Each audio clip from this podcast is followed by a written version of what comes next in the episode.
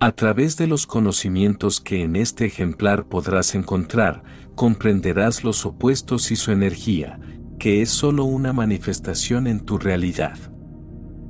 Las parábolas, historias y sutres utilizados por los sabios de la antigüedad son explicados de forma simple, para entender en profundidad el mensaje real que esos grandes seres nos supieron regalar.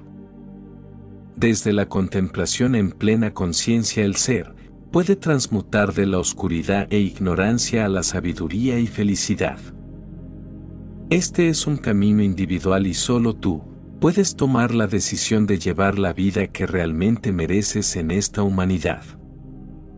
El anhelo de esta obra es que a través de sus palabras puedas encontrar la verdad que yace en tu interior, aguardando a ser descubierta detrás de las capas creadas por los conceptos de la sociedad, expandiendo la conciencia y volviéndote uno con tu divinidad. Bienvenidos a la sección de audiolibros de las Memorias del Alma, hoy escucharemos, Trasciende la dualidad, detrás de los opuestos, yace la libertad, de Diego Leverone. Capítulo 1. Lo esencial del mundo. A continuación, te será revelada una de las más grandes enseñanzas budistas, utilizada por los maestros para elevar la conciencia de los discípulos. Este sagrado escrito es atribuido a Ananda, el discípulo más cercano de Buda, aunque no es posible determinar las raíces de esta información, ya que, transcurridos varios siglos, tras la muerte de Buda y con el fin de que sus enseñanzas no se perdieran en la transmisión oral, sus seguidores las transcribieron en forma de sutra. Dice esta sabiduría milenaria, en este mundo de esencialidad, no existe yo, ni nada que no sea yo.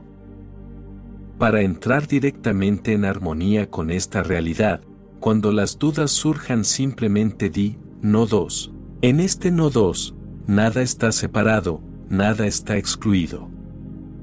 No importa cuándo ni dónde, la iluminación significa entrar en esta verdad y esta verdad está más allá del aumento o la disminución en el tiempo o el espacio.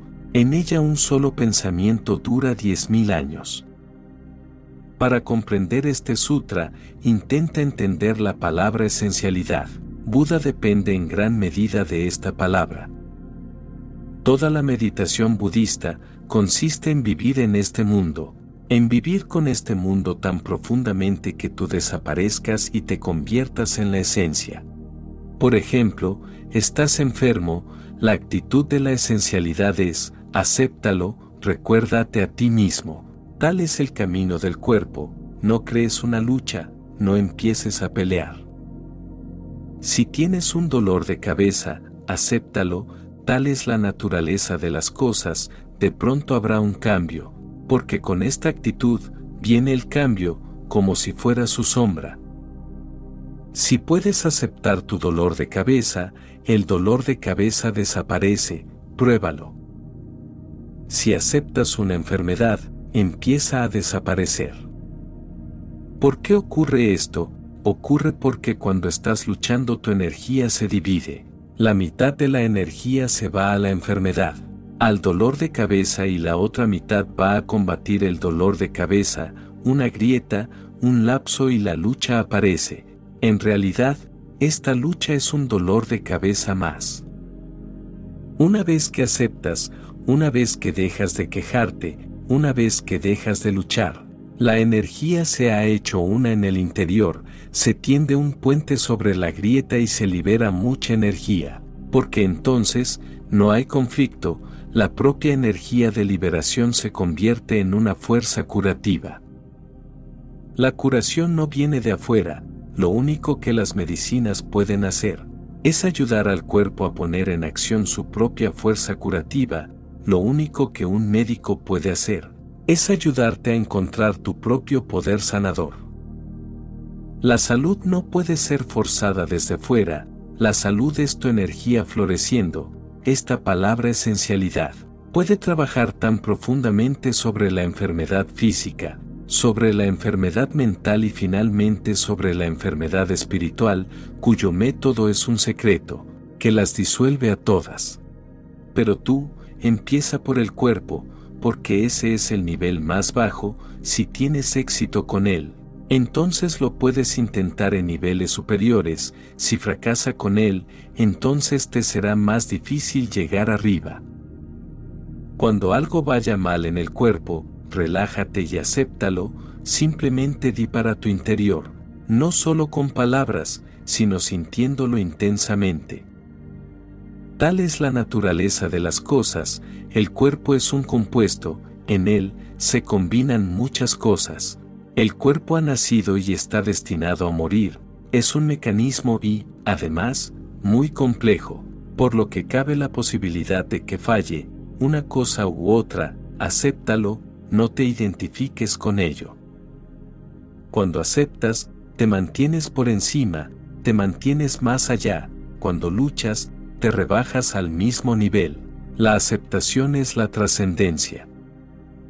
Cuando aceptas, estás sobre una colina, dejas el cuerpo atrás, dices, si tal es la naturaleza, las cosas que han nacido tendrán que morir y si las cosas que han nacido tienen que morir, algunas veces tendrán que ponerse enfermas, no hay por qué preocuparse demasiado.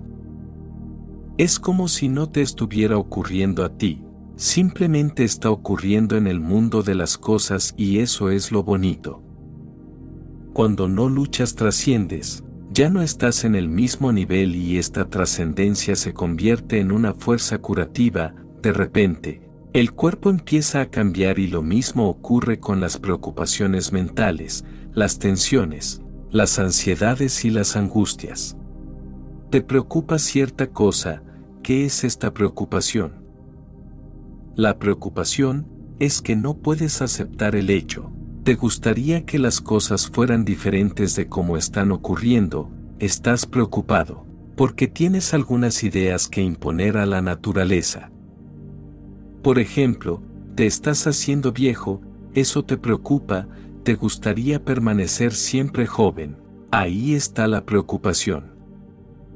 Amas a tu esposa, dependes de ella, pero ella está pensando en dejarte o en irse con otro hombre y tú te preocupas. Te preocupas porque, ¿qué va a hacer de ti?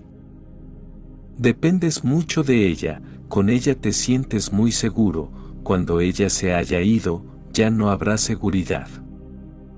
Ella no ha sido una esposa para ti, también ha sido una madre, un refugio.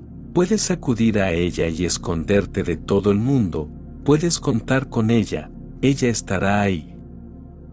Aunque todo el mundo está en tu contra, ella no estará en contra de ti, ella es un consuelo.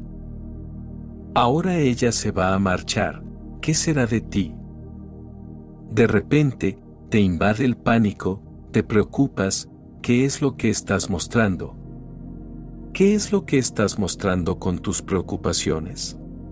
Estás mostrando que, no puedes aceptar lo que está ocurriendo, no debería ser así. Esperabas que fuera de otra manera, justamente lo contrario. Querías que esta mujer fuera tuya para siempre y ahora se marcha, pero, ¿qué puedes hacer tú? ¿Qué se puede hacer cuando desaparece el amor?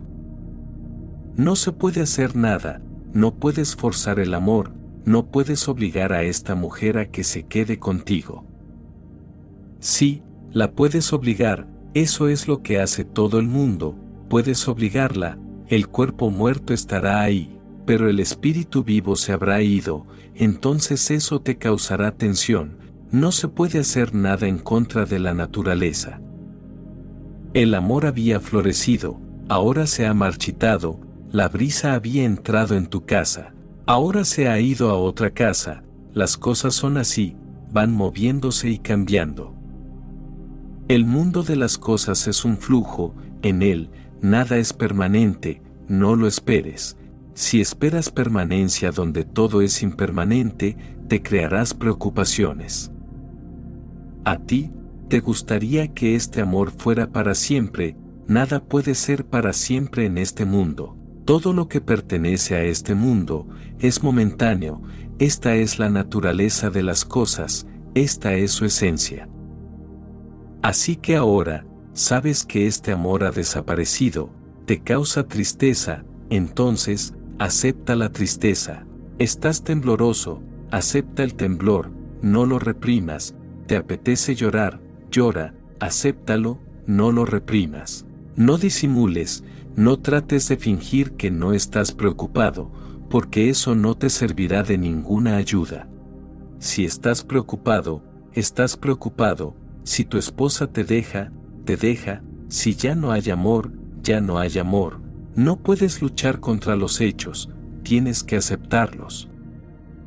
Pero, si los aceptas gradualmente, estarás constantemente dolorido y sufriendo. Si los aceptas sin queja alguna, no desde la impotencia, sino desde la comprensión, se vuelven esencialidad. Entonces, ya no estás preocupado, entonces ya no hay problema, porque no es que el problema fuera causado por el hecho, sino que no podíamos aceptarlo de la forma en que estaba ocurriendo, querías que fuera a tu manera.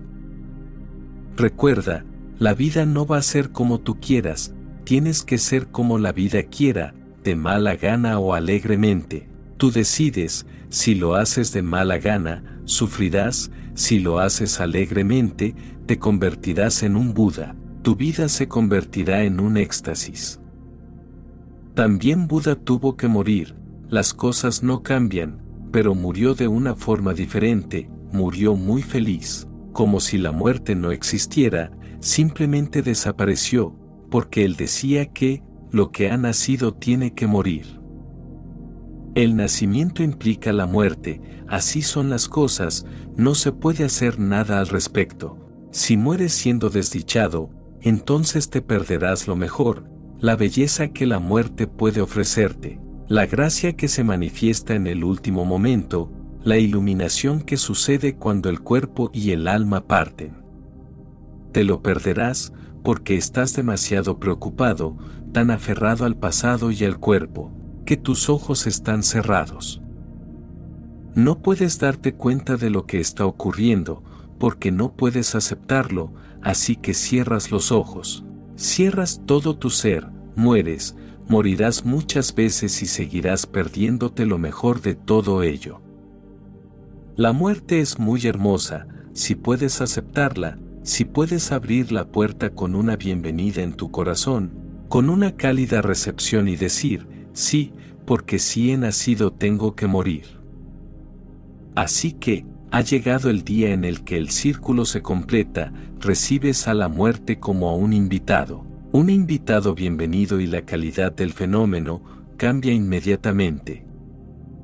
De repente, eres inmortal, el cuerpo se está muriendo, pero tú, no estás muriendo, ahora puedes darte cuenta, que solo se abandona la vestimenta, no tú, solo la funda, el recipiente, no el contenido. La conciencia permanece en su iluminación y más aún, porque en la vida tenía muchas fundas sobre ella, pero en la muerte está desnuda y, cuando la conciencia está completamente desnuda, tiene su propio esplendor, es la cosa más hermosa del mundo. Pero, para eso hay que embeber la actitud de la esencialidad y cuando digo embeber, quiero decir embeber. No me refiero a que solo sea un pensamiento mental, a que se adopte la filosofía de la esencialidad, sino que, tu vida entera se convierta en esencialidad. Ni siquiera hace falta que pienses en ello, sencillamente se vuelve algo natural, tú comes en esencialidad. Duermes en esencialidad, respiras en esencialidad, amas en esencialidad, lloras en esencialidad. Se convierte en tu propio estilo, no necesitas preocuparte por ello, es tu forma de ser. Es a eso, con lo que me refiero con la palabra embeber, la embebes, la digieres, fluye en tu sangre, entra hasta lo más profundo de tus huesos, llega hasta el mismísimo latido de tu corazón, aceptas. Recuerda, la palabra aceptar no es muy buena, lleva cierta carga, por ti, no por la palabra, Porque solo aceptas cuando te sientes impotente, aceptas de mala gana, aceptas reticentemente, aceptas cuando no puedes hacer nada, pero en el fondo todavía deseas.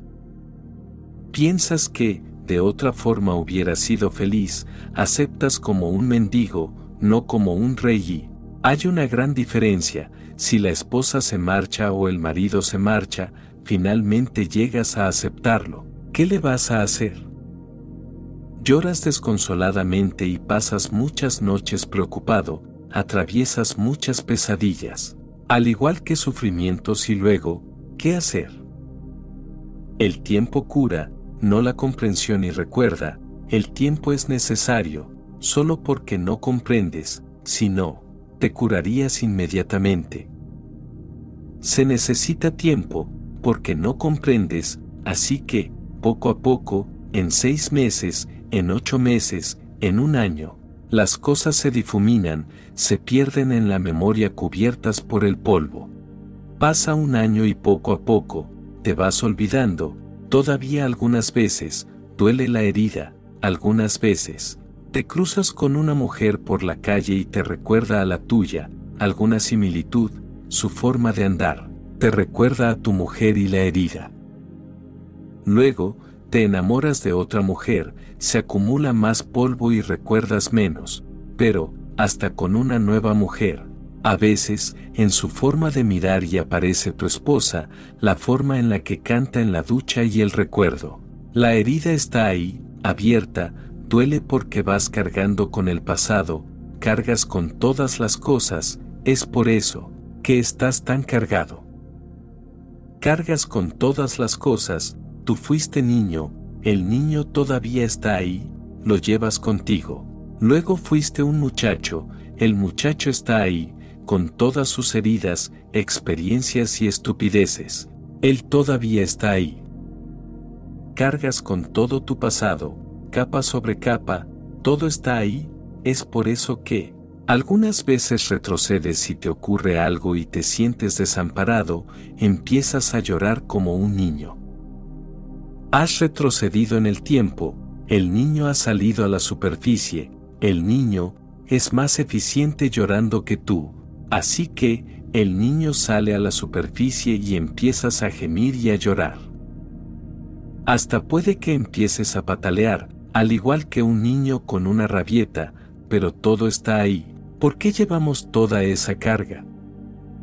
Porque en realidad nunca aceptamos nada. Escucha, si aceptas algo, ello sencillamente nunca se convertirá en una carga, entonces, no cargarás con la herida, aceptas el fenómeno, has aceptado el fenómeno, no queda nada de él con lo que haya que cargar, estás fuera de él. A través de la aceptación, te sales fuera de él, pero si aceptas porque te sientes algo impotente, cargarás con él. Recuerda una cosa, cualquier cosa que está incompleta, permanece para siempre como una carga. Cualquier cosa que esté completa, se abandona, se olvida, porque la mente tiene una tendencia a cargar con las cosas incompletas, con la esperanza de que algún día surja la oportunidad para completarlas. Todavía esperas a la esposa o al marido, o estás esperando que regresen los días que ya se han ido. No has trascendido el pasado y a causa de ese pasado tan pesado, no puedes vivir en el presente. Tu presente es un caos, debido al pasado y lo mismo ocurrirá con el futuro, porque el pasado se irá haciendo más y más pesado, cada día se va haciendo más y más pesado. Cuando realmente aceptas en esa actitud de esencialidad, no hay rencor, no te sientes impotente, Sencillamente, entendemos que así es la naturaleza de las cosas. Por ejemplo, si me quiero ir de esta habitación, saldré por la puerta y no atravesando la pared, porque intentarlo sería simplemente darme de cabeza contra la pared, sería sencillamente estúpido. Esta es la naturaleza de la pared, impedir el paso, así que, no trates de pasar a través de ella, Esa es la naturaleza de la puerta, que pases a través de ella, al haber un hueco, puedes pasar a través de ella. Cuando un Buda acepta, acepta las cosas como la pared y la puerta, él pasa por la puerta y dice que, es la única manera. Al estar distraídos, primero tratamos de pasar a través de la pared y nos herimos de mil maneras y cuando no podemos salir, abatidos, vencidos, deprimidos, caídos, gateamos hacia la puerta. Podríamos haberlo intentado, primero por la puerta, ¿por qué intentamos salir por la pared y luchar contra ella?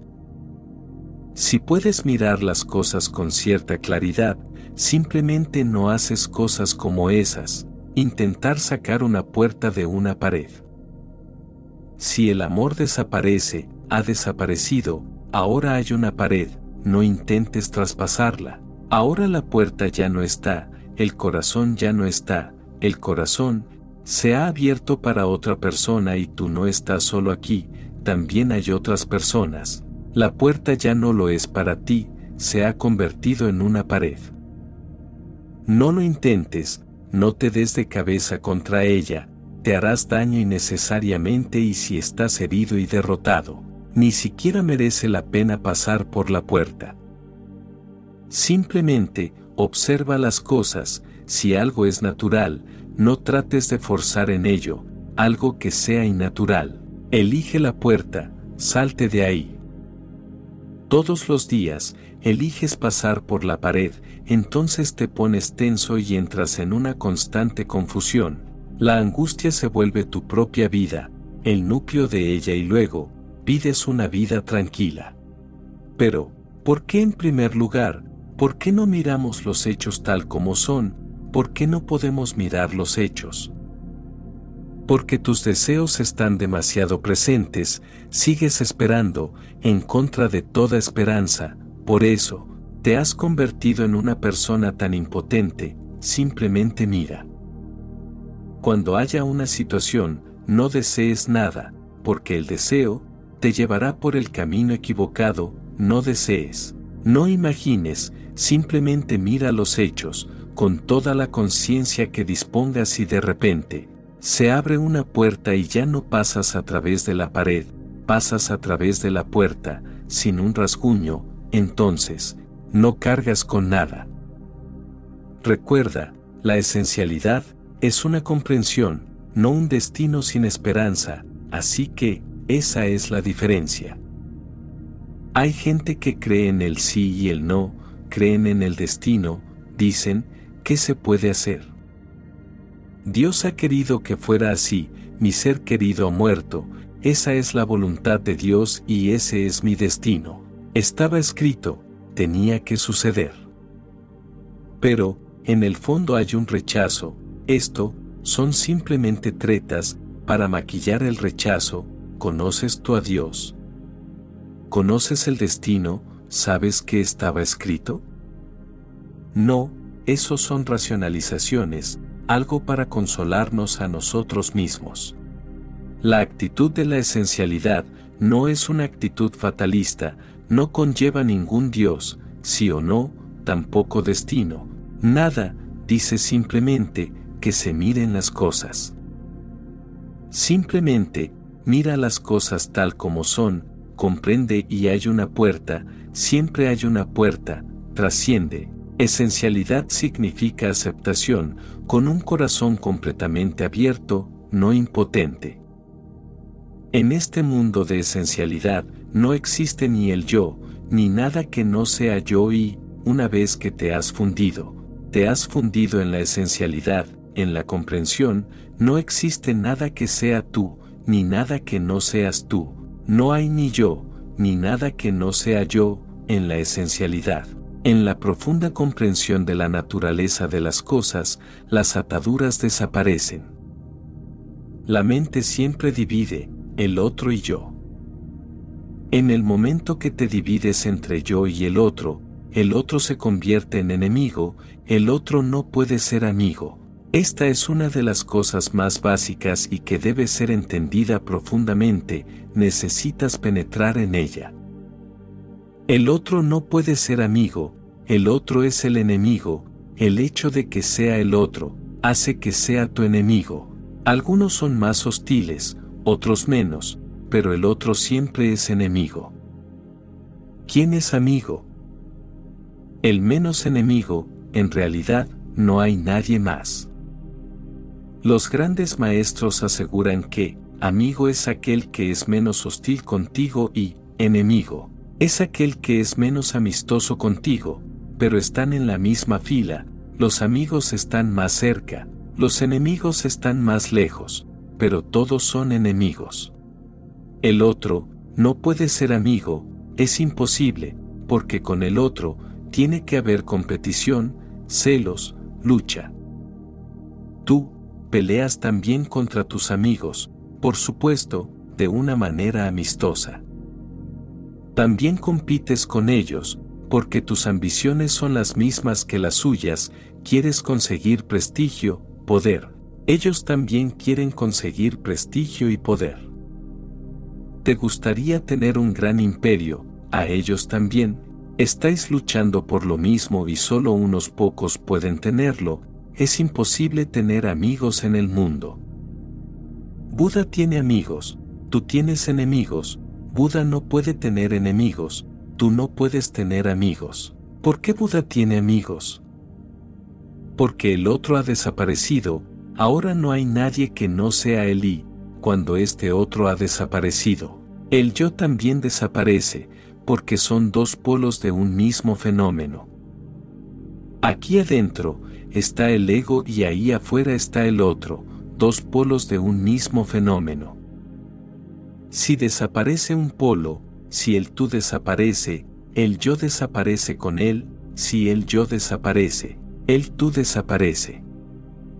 Tú, no puedes hacer desaparecer al otro, tan solo, puedes hacerte desaparecer a ti mismo, si tú desapareces, no hay ningún otro. Cuando se abandona el yo, no hay tú, esa es la única manera, pero lo intentamos, intentamos justo lo opuesto. Intentamos matar al tú y al tú, no se lo puede matar, al tú, no se lo puede poseer, dominar. El tú siempre seguirá en rebelión, porque el tú está esforzándose por matarte a ti. Ambos estáis luchando por el mismo ego, él por el suyo y tú por el tuyo. Todas las políticas consisten en cómo matar al tú y que solo quede el yo, para que todo esté en paz, porque cuando no haya nadie más, cuando solo estés tú, todo estará en paz.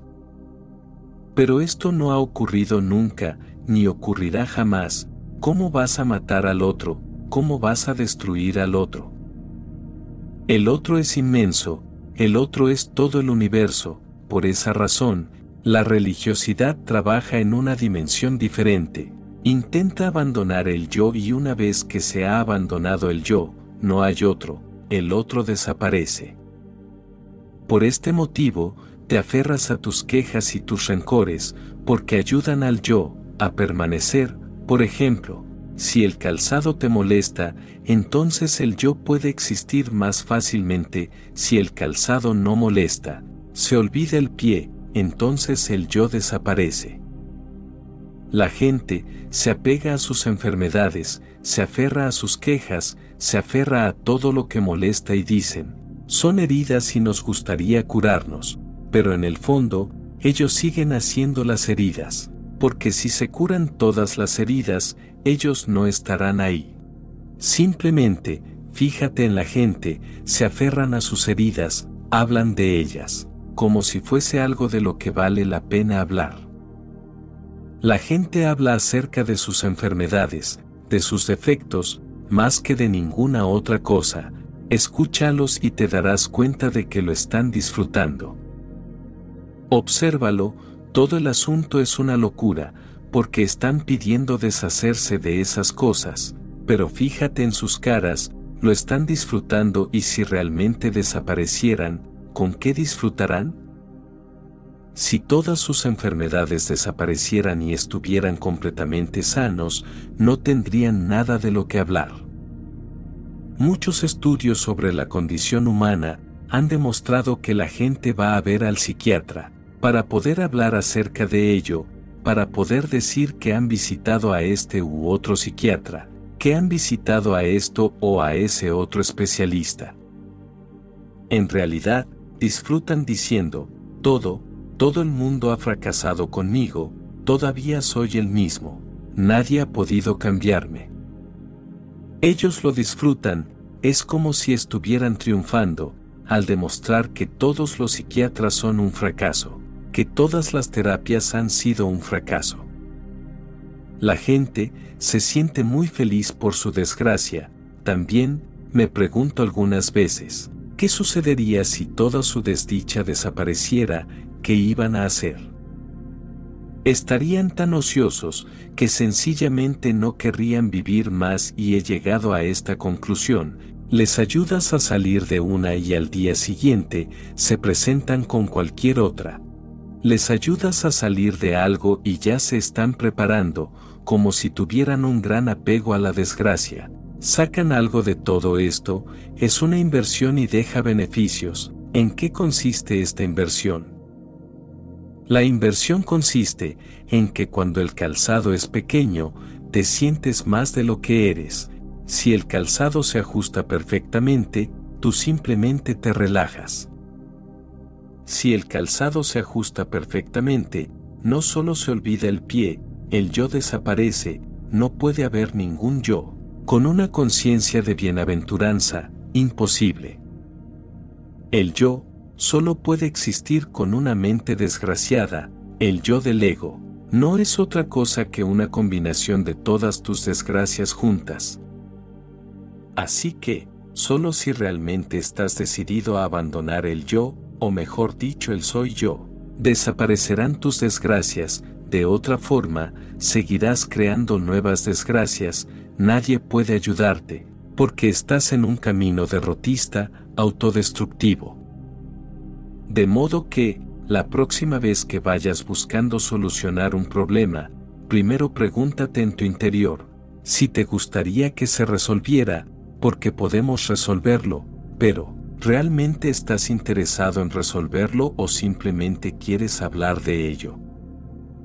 te sientes bien hablando de ello, ve hacia adentro investigando y te darás cuenta de que todas tus desgracias existen porque tú las apoyas.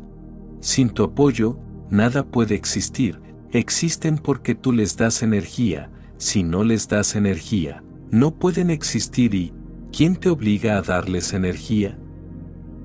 Hasta para estar triste, se necesita energía, porque sin energía, no puedes estar triste. Para hacer que el fenómeno de la tristeza ocurra, tienes que poner energía. Es por eso que, después de la tristeza te sientes tan derrotado, agotado. ¿Qué ha ocurrido? Porque durante tu depresión, no estabas haciendo nada, estabas simplemente triste, así que, ¿por qué te sientes tan derrotado y cansado? Tendrías que haber salido de la tristeza, colmado de energía, pero no. Recuerda, todas las emociones negativas necesitan energía, te agotan y todas las emociones o actitudes positivas son dínamos de energía, crean más energía, nunca te agotan. Si eres feliz, de repente, el mundo entero fluye a ti con energía, el mundo entero se ríe contigo. Es cierto, absolutamente cierto, cuando eres positivo, toda la existencia te da más, porque cuando tú eres feliz, toda la existencia es feliz contigo, no eres una carga, eres una flor, no eres una piedra, eres un pájaro, toda la existencia se siente feliz contigo. Cuando eres como una piedra, cuando estás sentado apático con tu tristeza, alimentando tu tristeza, Nadie está contigo, nadie puede estar contigo, simplemente se abre un espacio entre tú y la vida. Entonces, todo lo que hagas tendrá que depender de tu fuente de energía, se agotará, estarás desperdiciando tu energía, te estarás agotando por tu propia banalidad. Pero hay algo, cuando estás triste y negativo, sientes más ego. Cuando estás contento, feliz, estasiado, no hay yo, el otro desaparece, estás en contacto con la existencia, no separado, estáis juntos. Cuando estás triste, enfadado, egoísta, moviéndote solamente dentro de ti mismo, disfrutando tus heridas, viéndolas una y otra vez, jugando con tus heridas, intentando ser un mártir. Hay un espacio entre tú y la existencia. Te quedas solo y ahí, te sientes yo, en cuanto te sientes yo, toda la existencia se vuelve hostil contigo. No es que tu yo la haga volverse hostil, parece ser hostil y si ves que todos los demás son enemigos, te comportas de tal manera que todo el mundo tendrá que ser tu enemigo. En este mundo de esencialidad, no existe ni el yo, ni nadie que no sea yo. Cuando aceptas la naturaleza y te disuelves en ella, vas con ella, no das ningún paso propio, no tienes ninguna danza propia, ni siquiera tienes una cancioncita propia. La canción de la totalidad es tu canción, la danza del todo es tu danza, tú ya no estás aparte, no sientes, yo soy, simplemente sientes, el todo es. Yo solo soy, una ola que viene y se va, que llega y se marcha, siendo y no siendo, yo voy y vengo, el todo permanece, yo existo a través del todo, el todo existe a través de mí. Algunas veces toma forma y otras no, en ambos casos, es maravilloso. Algunas veces surge en el cuerpo y otras desaparece del cuerpo. Tiene que ser así, porque la vida tiene un ritmo, algunas veces, tienes que estar en forma, luego tienes que descansar de la forma. Algunas veces, tienes que estar activo, una ola y otras, te vas a las profundidades, descansas inmóvil. La vida tiene un ritmo, la muerte, no es el enemigo, es simplemente un cambio de ritmo, moviéndose hacia lo otro, pronto nacerás, más vivo, más joven, más fresco. La muerte es una necesidad, tú no te estás muriendo en la muerte, es solo que, todo el polvo que se ha acumulado a tu alrededor, tiene que lavarse, esa es la única manera de rejuvenecer. No solo Jesús resucita, en la existencia, todas las cosas resucitan, precisamente, a ese árbol que está ahí afuera de mi casa, se le han caído todas sus viejas hojas, ahora hojas nuevas las reemplazan. Esa es la manera, si el árbol se apegaba a las hojas viejas, las hojas nuevas nunca nacerían y se marchitarían. ¿Por qué crear un conflicto? Las viejas desaparecen, para que puedan aparecer las nuevas, hacen sitio, hacen espacio para que puedan llegar las nuevas y siempre estarán llegando nuevas, pero también siempre se estarán marchando las viejas. Tú, no mueres, solo se caen las hojas viejas, para hacer espacio a las nuevas, mueres aquí, naces ahí, desapareces aquí, apareces ahí, de la forma a la sin forma, de la sin forma a la forma, del cuerpo al no cuerpo, del no cuerpo al cuerpo, movimiento, reposo, reposo, movimiento, este es el ritmo. Si confías en el ritmo, no te preocupará nada, confía en el mundo de la esencialidad. En el mundo de la confianza, no existe el yo, ni nada que no sea yo. Entonces, tú no estás ahí, ni tampoco hay ningún otro, ambos han desaparecido, ambos se han convertido en el ritmo del uno. Ese uno existe, ese uno es la realidad, la verdad para entrar directamente en armonía con esta realidad. Los maestros budistas instruían a sus discípulos diciendo, cuando las dudas surjan simplemente di, no dos, esta es una de las más antiguas enseñanzas. Cuando surja la duda, cuando te sientas dividido, cuando veas que está apareciendo una dualidad, simplemente di para tu interior, no dos, pero dilo con conciencia, no lo repitas de una manera mecánica. Este es el problema con todas las enseñanzas, en realidad, es el problema con todas las cosas. Puedes hacerlo mecánicamente, pero entonces no lo has entendido. Tú haces todo, pero sigues sin comprenderlo o bien, lo puedes hacer con plena conciencia, inteligencia y comprensión y entonces la cosa ocurre. Siempre que sientas que el amor está surgiendo, di, no dos, de otra forma, el odio estará esperando, son uno. Cuando veas que el odio está surgiendo, di, no dos. Siempre que sientas un apego hacia la vida, di, no dos. Siempre que sientas miedo a la muerte, di, no dos. Siempre hay el uno y estas palabras deberían venir de tu comprensión, estar llenas de inteligencia, de penetrante claridad y de repente sentirás una gran relajación en tu interior. En el momento en que dices, no dos, si lo estás diciendo con comprensión, no de una manera mecánica, de repente sentirás la iluminación. Alguien te ha insultado y te has ofendido, simplemente recuerda y di, no dos, porque el que insulta y el que se ofende son uno, así que, ¿por qué preocuparse? Ese hombre no te ha hecho nada a ti, se lo ha hecho a sí mismo, porque solo existe el uno. Siempre que se te plantee una confusión, dudas, una división, un conflicto, siempre que simplemente vayas a escoger algo, recuerda, no dos, conviértelo en una enseñanza profunda, que resuena constantemente en el interior de tu ser, pero siempre tienes que hacerlo con comprensión, con conciencia, conscientemente. De otra forma, puedes ir diciendo, no dos, no dos, no dos. Proseguir con el dos si se convierten en dos cosas separadas, nunca se encuentran, es a eso, cuando me refiero a mecánicamente. Mecánicamente, significa que, a un nivel vas diciendo cosas maravillosas y a otro, vas haciendo cosas feas.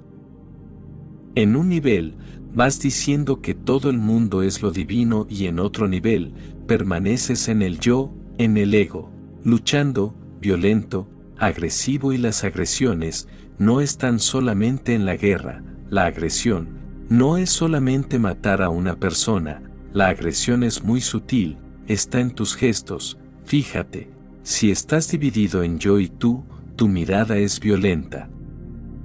La mayoría de las personas acumulan ira, más allá de toda proporción y de ahí sale la agresión. Siempre que te ocurra repite, no mecánicamente, sino conscientemente, no dos y sentirás una profunda relajación muy dentro de tu corazón. Entonces, no cabe la elección, no hay nada que elegir, nada que te guste o te desagrade, de modo que, todo está bien, puedes bendecir todo y vas donde la vida te lleva, confías en la vida. Si dices dos, entonces no confías, la confianza solo es posible si el todo y yo somos uno. ¿Cómo va a ser posible la confianza si no? La confianza no es una postura intelectual, una actitud, es una respuesta total a que solo existe el uno, no dos. Haz de estas palabras tu enseñanza, aprende esto de la antigua sabiduría, por muchas veces que sientas que llegan las dudas, la confusión, la división, el conflicto, repítelo en silencio y profundamente. Primero, hazte consciente del conflicto, luego repite silenciosamente, no dos y observa lo que ocurre. El conflicto desaparece, aunque solo desaparezca por un simple momento, será un gran fenómeno. Estás cómodo, de repente, no hay enemigo en el mundo, de repente, todo es uno, es una familia y el todo es maravilloso contigo. En este no dos, nada está separado, nada está excluido. No importa cuándo ni dónde, la iluminación significa entrar en esta verdad, la verdad de no dos. Iluminación significa entrar en esta verdad de no dos, pruébalo tanto como quieras, siéntelo tanto como quieras. Hay ocasiones, 24 horas del día, ocasiones y más ocasiones. Infinitas ocasiones, no es necesario perderlas en cada oportunidad. Siempre que te sientas tenso en tu interior di, no dos y relaja todo el cuerpo. Y observa lo que ocurre en tu interior cuando dices, no dos. Ninguna enseñanza puede ser tan profunda como esta, pero esto no es como repetir a un ram. Esto no es repetir, como cuando repites ram, ram, ram, no, así no funciona.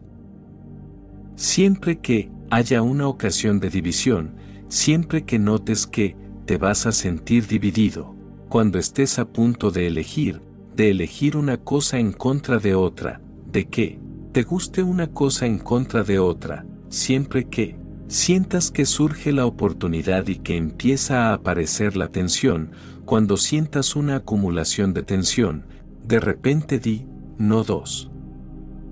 La tensión se relajará y la energía será reabsorbida, esa energía reabsorbida se convierte en bienaventuranza. Hay dos caminos para que uno pueda trabajar con la energía interior.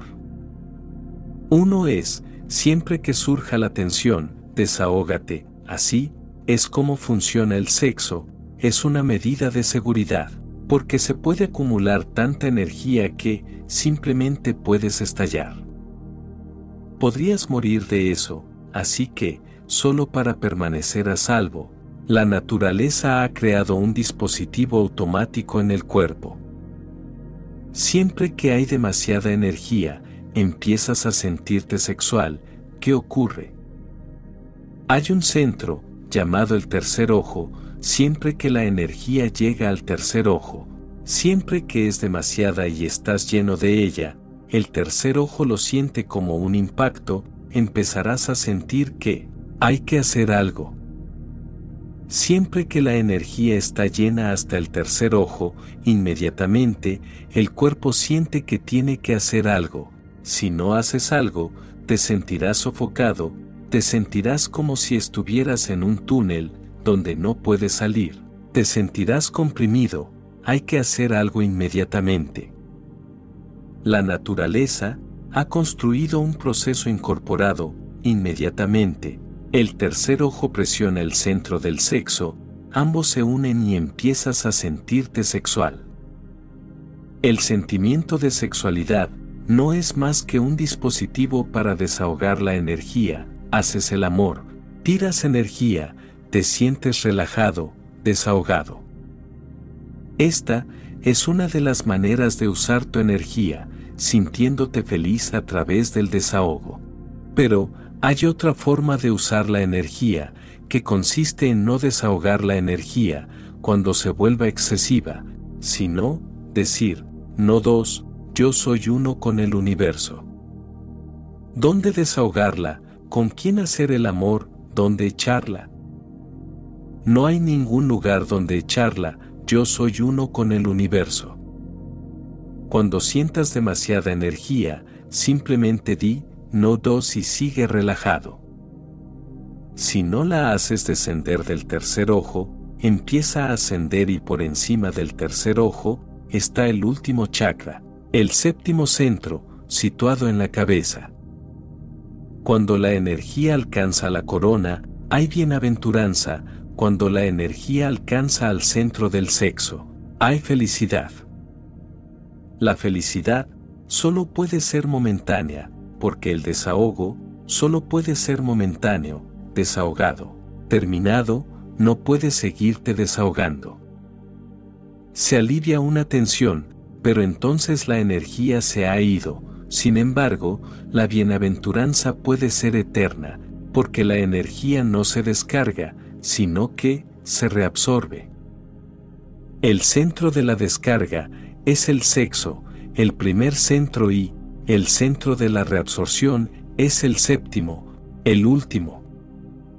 Y recuerda, ambos son los dos extremos de un mismo fenómeno de la energía, por un extremo es el sexo, en el otro es la corona. Desde un extremo, la energía simplemente se descarga, te sientes relajado, porque ahora no hay energía para hacer nada, te vas a dormir. Es por eso que, el sexo ayuda a dormir y la gente, lo usa como si fuera un tranquilizante, como una píldora para dormir.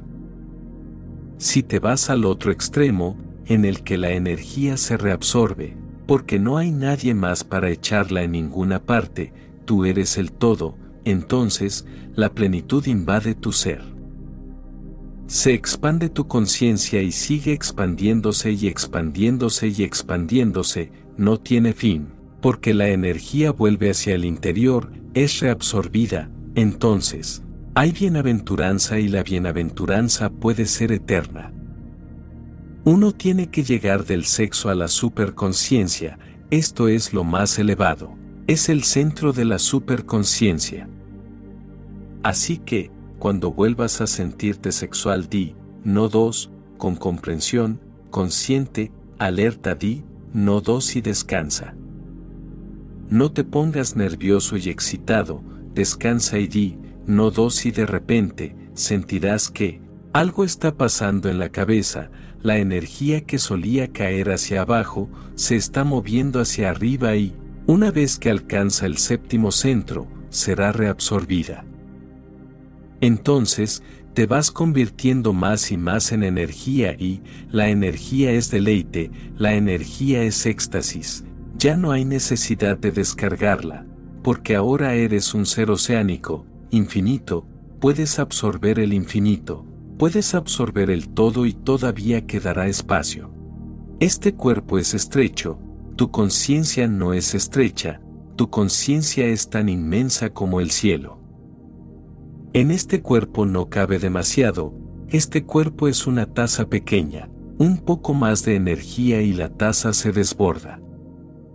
Tu sexo es el desbordamiento de la taza del cuerpo estrecho, pero cuando la conciencia se expande, aunque el todo se derrame sobre ti, todavía quedará un espacio infinito.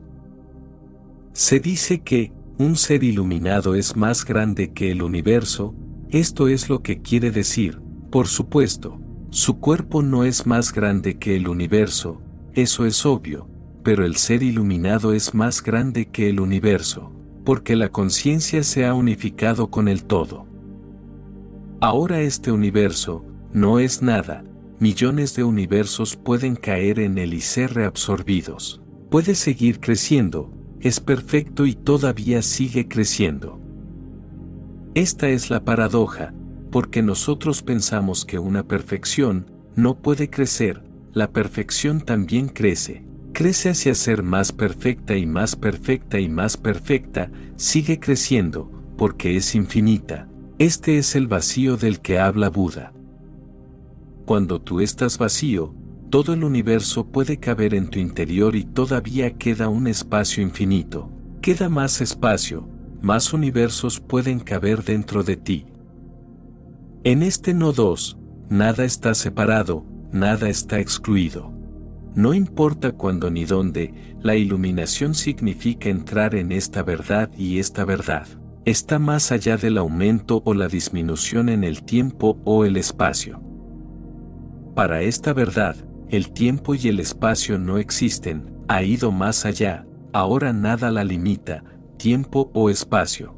Es más grande que el espacio, más grande que el tiempo.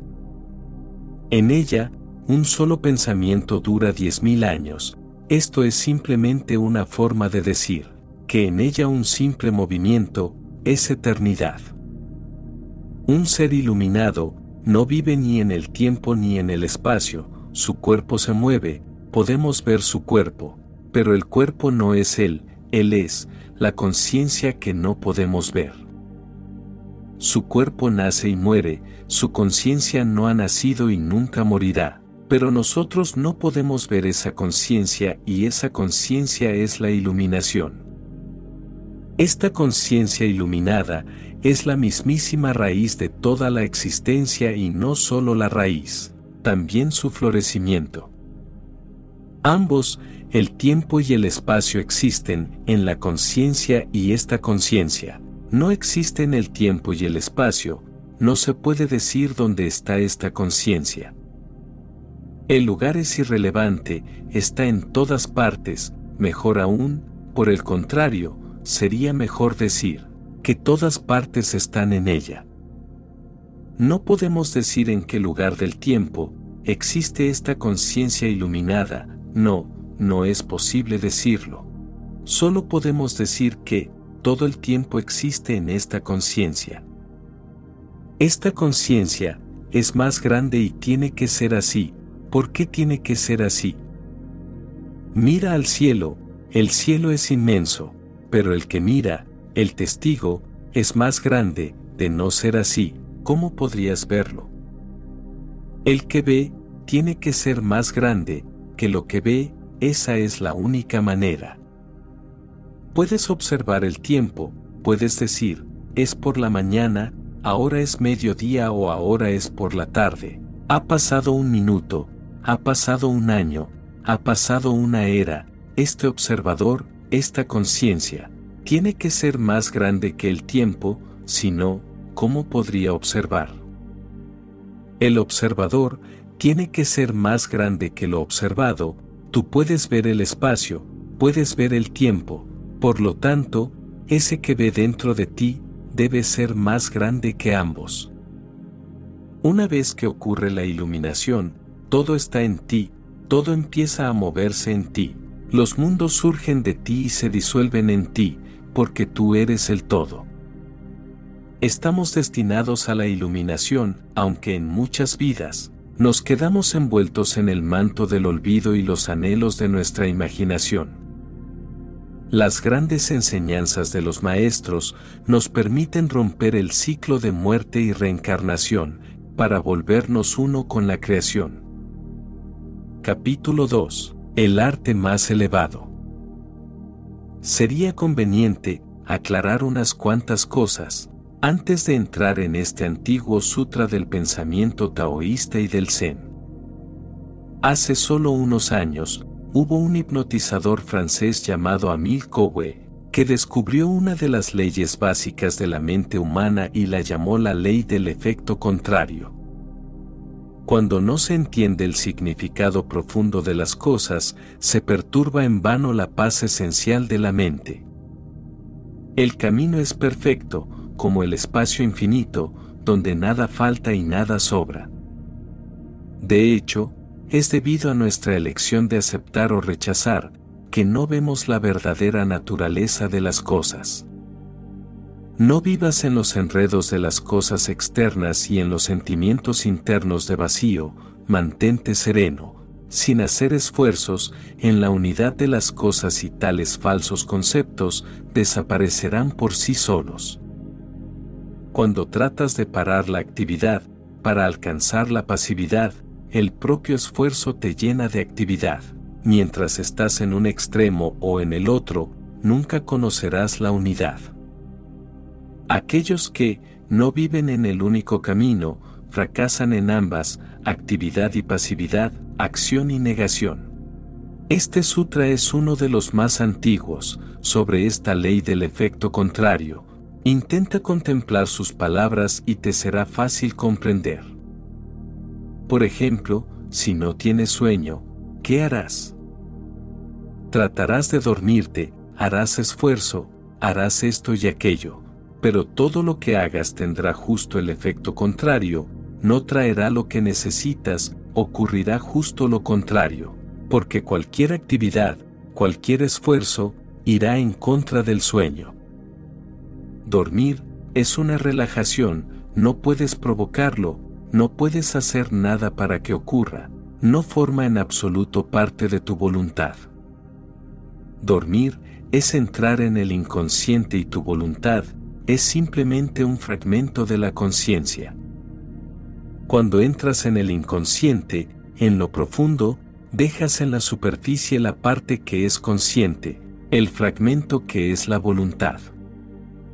No puedes llevar la superficie a la profundidad, no puedes llevar tu circunferencia al centro, por eso, cuando haces esfuerzos para dormir, estás haciendo algo autodestructivo, estás haciendo algo que se convertirá justo en lo opuesto, te despertarás aún más. La única manera de entrar en el sueño es no hacer nada. Si no viene, no viene, espera, no hagas nada, de otra forma, lo alejarás aún más y crearás una distancia. Simplemente espera, apaga la luz, cierra los ojos, relájate y espera, cuando llega, llega. No puedes provocarlo con ningún acto de tu voluntad. La voluntad está en contra del inconsciente y esto ocurre con muchas cosas de la vida, que ocurre justo lo contrario. Si quieres estar en silencio, ¿qué harás? Porque el silencio es como el sueño, no puedes forzarlo, solo puedes permitir que ocurra, es un dejarse llevar, pero no hay forma de producirlo. ¿Qué harás si quieres estar en silencio? Si haces algo, estarás aún menos en silencio, si quieres estar tranquilo, ¿qué harás? Porque quietud significa no hacer, solamente flotas, solamente te relajas y cuando digo que, solamente te relajas, quiero decir solamente. No hay que usar ningún método para relajarse, porque cualquier método significa de nuevo que estás haciendo algo. Esta ley fue descubierta por Amil Cowe, quien dijo, deja que las cosas ocurran, no las fuerces. Hay cosas que se pueden forzar, todo lo que pertenece a la mente consciente se puede forzar, pero hay cosas que no, por el contrario, todo lo que pertenece al inconsciente, a tu profundidad, no se puede forzar. Ocurre muchas veces, intentas recordar un nombre o un rostro y no lo consigues, aunque sientes que lo tienes justo en la punta de la lengua. La sensación es tan intensa, que parece que te va a llegar en cualquier momento y tratas de que te venga a la memoria. Cuanto más lo intentas, menos te viene, hasta empiezas a sospechar si esta sensación es real, pero lo sientes, todo tu ser te dice que está ahí, justo en la punta de la lengua. Pero, ¿por qué no te viene si está justo ahí?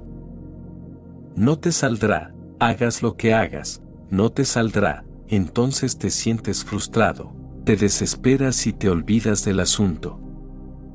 Te pones a trabajar o te pones a leer o sales a caminar, cuando de repente te viene a la memoria, ¿qué ha ocurrido? Pertenecía al inconsciente, estaba en lo profundo de ti y cuanto más lo intentabas, más difícil se hacía. Cuanto más lo intentabas, más se perturbaba el inconsciente y entonces, todo se volvió un caos, todo se removió. Estaba ahí, justo en la punta de la lengua, pero al estar tan activo intentando recordarlo, Estabas usando la voluntad y la voluntad no puede traer las cosas de tu profundidad. Solo a través de la rendición puedes hacerlo, solo cuando te dejas llevar, así que, cuando empezaste a leer o a caminar, te olvidaste completamente del asunto y de repente, ahí lo tienes. Esta es la ley del efecto contrario. Recuerda, con el inconsciente, la voluntad no sirve para nada, no es que no sirva para nada, sino que, además resulta peligrosa, perjudicial. Me gustaría destacar, antes de continuar, la gran diferencia entre el yoga y el zen. El yoga hace toda clase de esfuerzo y el zen no hace ninguno, pero el yoga nos atrae, porque en lo que a la mayoría nos concierne, hacer es fácil, por muy duro que sea, hacer es fácil, no hacer es difícil. Si alguien dice, no hagas nada, te sientes perdido, vuelves a preguntar, ¿qué es lo que tengo que hacer? Si alguien nos dice, no hagas nada, esto es lo más difícil, si se comprendiera, no sería así. No hacer, no requiere cualificación alguna, puede que el hacer sí, puede que el hacer requiera práctica, no hacer, no requiere práctica alguna. Es por eso que, el Zen dice que la iluminación puede ocurrir en cualquier momento, porque no es cuestión de cómo alcanzarla, es cuestión de cómo permitirla, es como el dormir, te relajas, sí, ahí está, te relajas y ocurre. No estás permitiendo que ocurra, porque tienes mucha actividad en la superficie. Cuanto más ilustrado es un ser, su mente está más consciente, cuanto más civilizado, más entrenada está su voluntad y su inconsciencia se aleja cada vez más hacia las profundidades y entonces se crea una distancia. Si hay algo que hacer, por difícil que sea, siempre podrás encontrar la forma de hacerlo, de cómo hacerlo, puedes aprender la técnica. Hay expertos que te pueden enseñar, pero el Zen no es algo que se le pueda enseñar a nadie. En Dios no hay expertos ni autoridades. No puede ser, porque no es una cuestión de saber cómo, de hacer, sino de relajarte en tu ser. Lo más importante te ocurrirá, solo cuando tú no estés ahí y si estás haciendo algo, tendrás que estar ahí. El sueño llega cuando tú no estás ahí, la iluminación también sigue la misma regla, llega cuando no estás ahí. Pero cuando estás haciendo algo, ¿cómo vas a estar ausente al mismo tiempo? Si estás haciendo algo, estarás ahí, la acción alimenta al ego. Cuando no estás haciendo nada, el ego no puede alimentarse, simplemente desaparece, se muere no está ahí y cuando el ego desaparece, desciende la luz. De modo que, lo que sea que hagas queriendo, será la propia barrera. Cuando estés aquí, en la contemplación consciente de estas palabras o en tus meditaciones, hazlo, pero no a base de voluntad, no lo fuerces, es mejor que dejes que ocurran, flota en ellas, abandónate en ellas. Déjate absorber, no pongas tu voluntad, no manipules, porque al manipular, te divides, te conviertes en dos, el manipulador y el manipulado. Y una vez que eres dos, inmediatamente se crean el cielo y el infierno, entonces, se abre una distancia enorme entre tú y la verdad. Esas dos cosas son contrarias, opuestas, nunca se encuentran, si fuerzas algo, no puedes disfrutarlo. Si lo disfrutas, no puedes forzarlo. Por ejemplo, puedes forzar tu amor, puedes hacerlo de acuerdo a las novelas de amor, pero así, no lo disfrutarás. Si lo quieres disfrutar, tendrás que olvidar todas las novelas, tendrás que olvidarte por completo de todo lo que has aprendido acerca del amor. Al principio, te sentirás perdido, porque no tendrás ninguna guía, ningún mapa, por donde empezar. Simplemente espera, deja que se mueva tu energía interior, entonces, síguela a donde quiera que te lleve. Puede que tarde un poco de tiempo, pero cuando el amor llega, te sobrepasa, ya no estás ahí. El amor está ahí, pero no hay nadie que ame, el amor ocurre como una energía, pero en él no hay ego. Entonces es algo inmenso, es una gran liberación. Entonces, el amor se convierte en éxtasis y descubres algo, que solo han conocido aquellos que han llegado a lo divino. Descubres un pequeño fragmento de ella, un rayo de luz, una gota del océano, siendo así, te llega su sabor.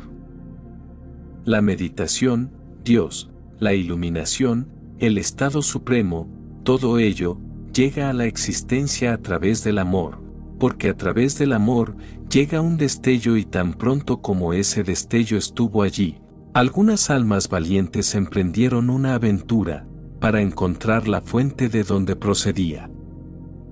A través del amor se ha descubierto a Dios, por eso, siempre que alguien le preguntaba a Jesús, ¿qué es Dios? Él contestaba, Dios es amor, porque a través del amor llegan los primeros vislumbres, pero el proceso es el mismo, no puedes forzar el amor, si lo fuerzas, pierde toda su belleza, todo se vuelve mecánico. Irás a través de todo el ritual, pero no ocurrirá nada, no habrá éxtasis, será algo que haya que hacer y concluir, nunca llegará hasta tu centro, nunca sacudirá tus cimientos, nunca se convertirá en una danza interna, no será una vibración de tu ser, tan solo será un acto superficial. Amada alma, recuerda, no se puede forzar el amor, ni tampoco la meditación, desecha todos tus conocimientos, porque solo te son necesarios cuando tienes que hacer algo. Pero, cuando no tienes que hacer nada, ¿qué conocimientos se necesitan?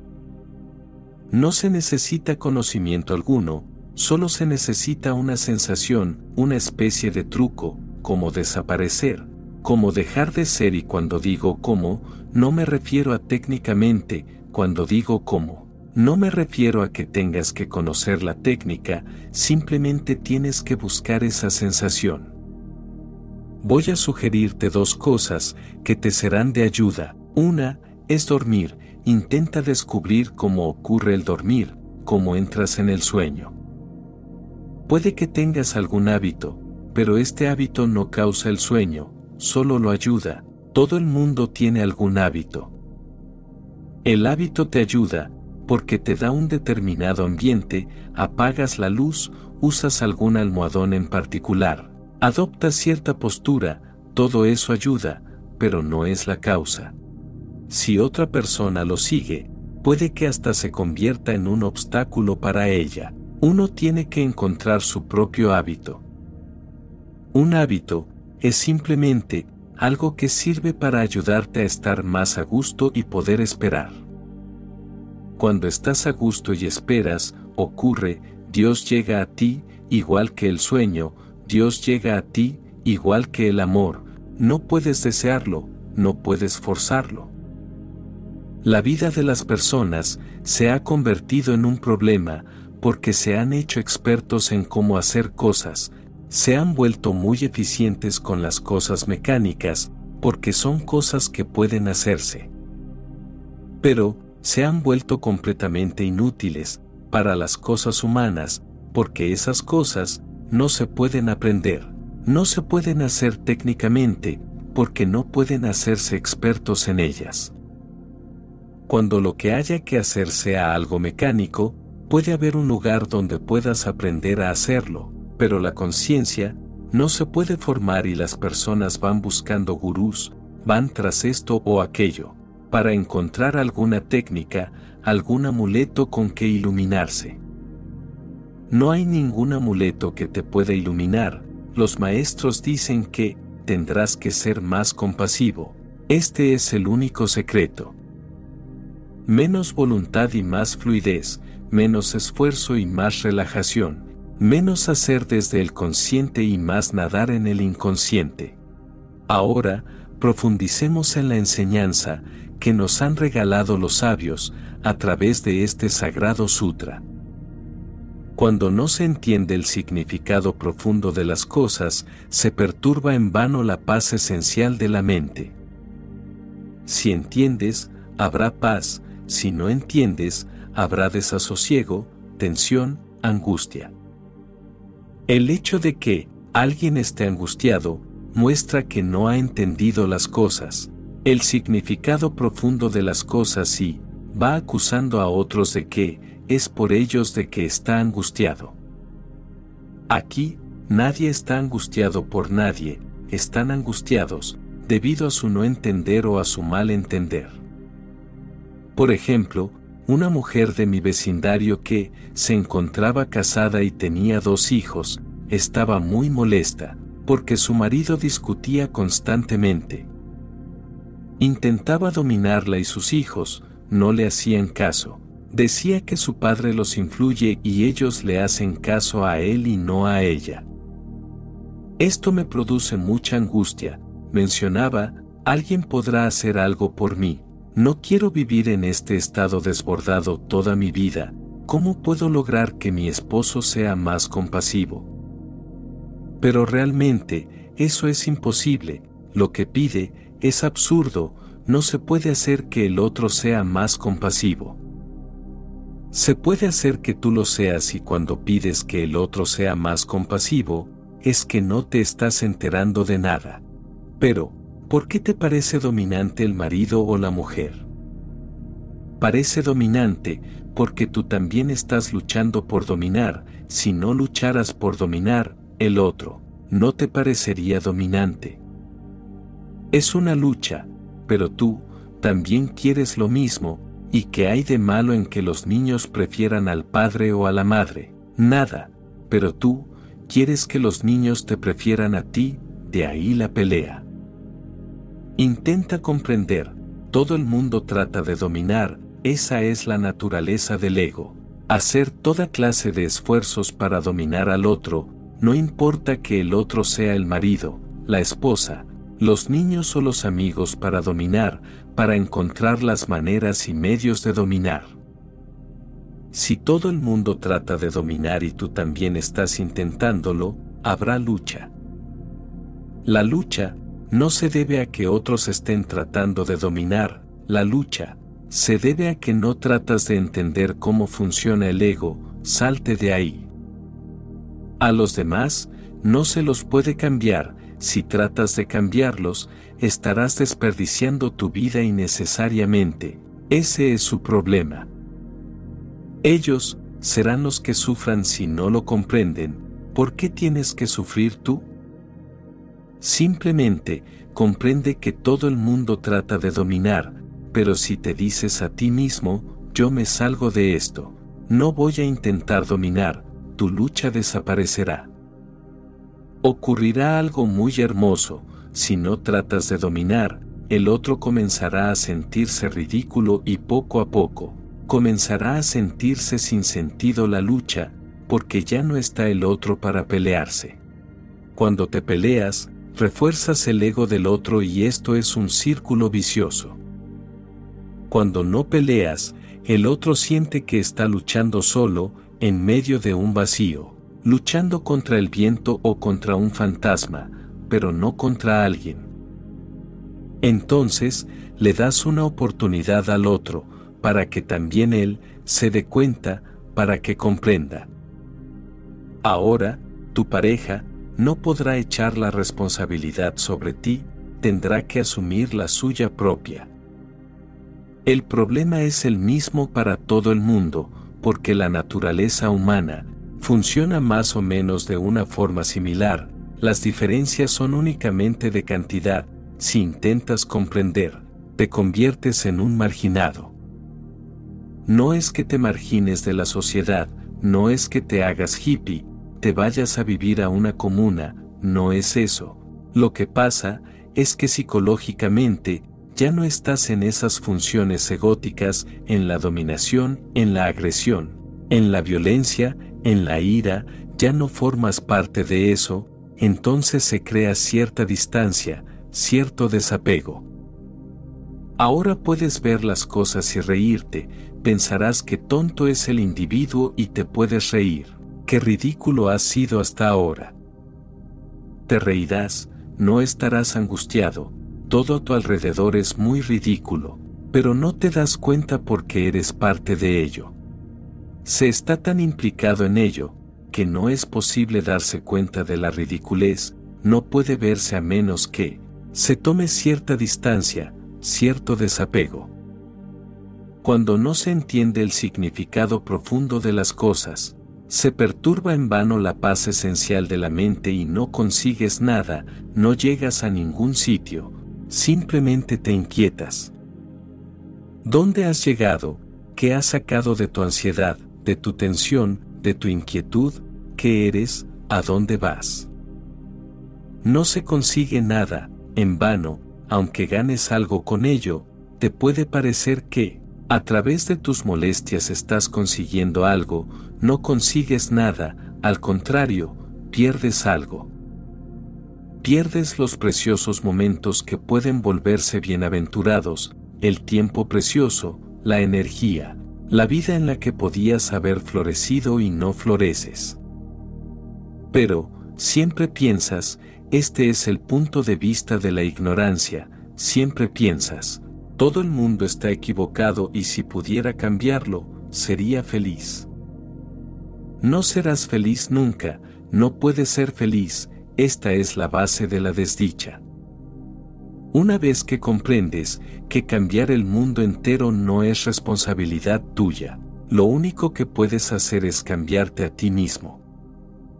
Este comprender que hay que cambiarse a uno mismo no es tarea fácil, eres todo un mundo dentro de ti, llevas en ti el mundo entero, todo lo que existe, existe en tu interior, eres todo un universo, no una cosa pequeña. Si este cambio te puede ocurrir, lo habrás conseguido, de otra manera. Cuando no se entiende el significado profundo de las cosas, se perturba en vano la paz esencial de la mente. El camino es perfecto, como el espacio infinito, donde nada falta y nada sobra, de hecho, es debido a nuestra elección de aceptar o rechazar, que no vemos la verdadera naturaleza de las cosas. El camino es perfecto, como el espacio infinito, donde nada falta y nada sobra, todo es como debería ser, solo tienes que serenarte, tú eres lo único que está inquieto. Todo es como tendría que ser, nada falta y nada sobra, ¿puedes imaginarte un universo mejor que este? Los maestros dicen que, si eres sabio, no podrás, si eres un tonto, sí que podrás, nada puede ser mejor que esto, tal como es, el único problema, es que no estás a gusto con ello. Deja que tu energía repose y el camino es perfecto, como el espacio, donde nada falta y nada sobra, todo está en equilibrio, tú eres el único problema, el mundo no es en absoluto el problema. Esta es la diferencia entre una mente cristalizada y una mente religiosa, aunque la mayor parte de la sociedad tiene mente cristalizada. La mente cristalizada piensa, yo estoy perfectamente bien, todo lo demás está mal y así, empieza uno a querer cambiar el mundo. La mente religiosa piensa, yo soy lo único que no está en paz, todo lo demás es tan perfecto como podría ser. El camino es perfecto, como el espacio infinito, donde nada falta y nada sobra. Todo es como debería de ser, absolutamente equilibrado, solamente tú, dudas, solamente tú, no sabes a dónde ir, solo tú, estás dividido. Durante mucho tiempo, los investigadores aseguraron que, si el ser humano desapareciera de la Tierra, el mundo sería absolutamente perfecto, absolutamente hermoso. No habría ningún problema, los problemas llegan con el ser humano, porque la manera en que éste ve las cosas puede ser errónea. Porque el ser humano tiene conciencia y esta conciencia crea problemas.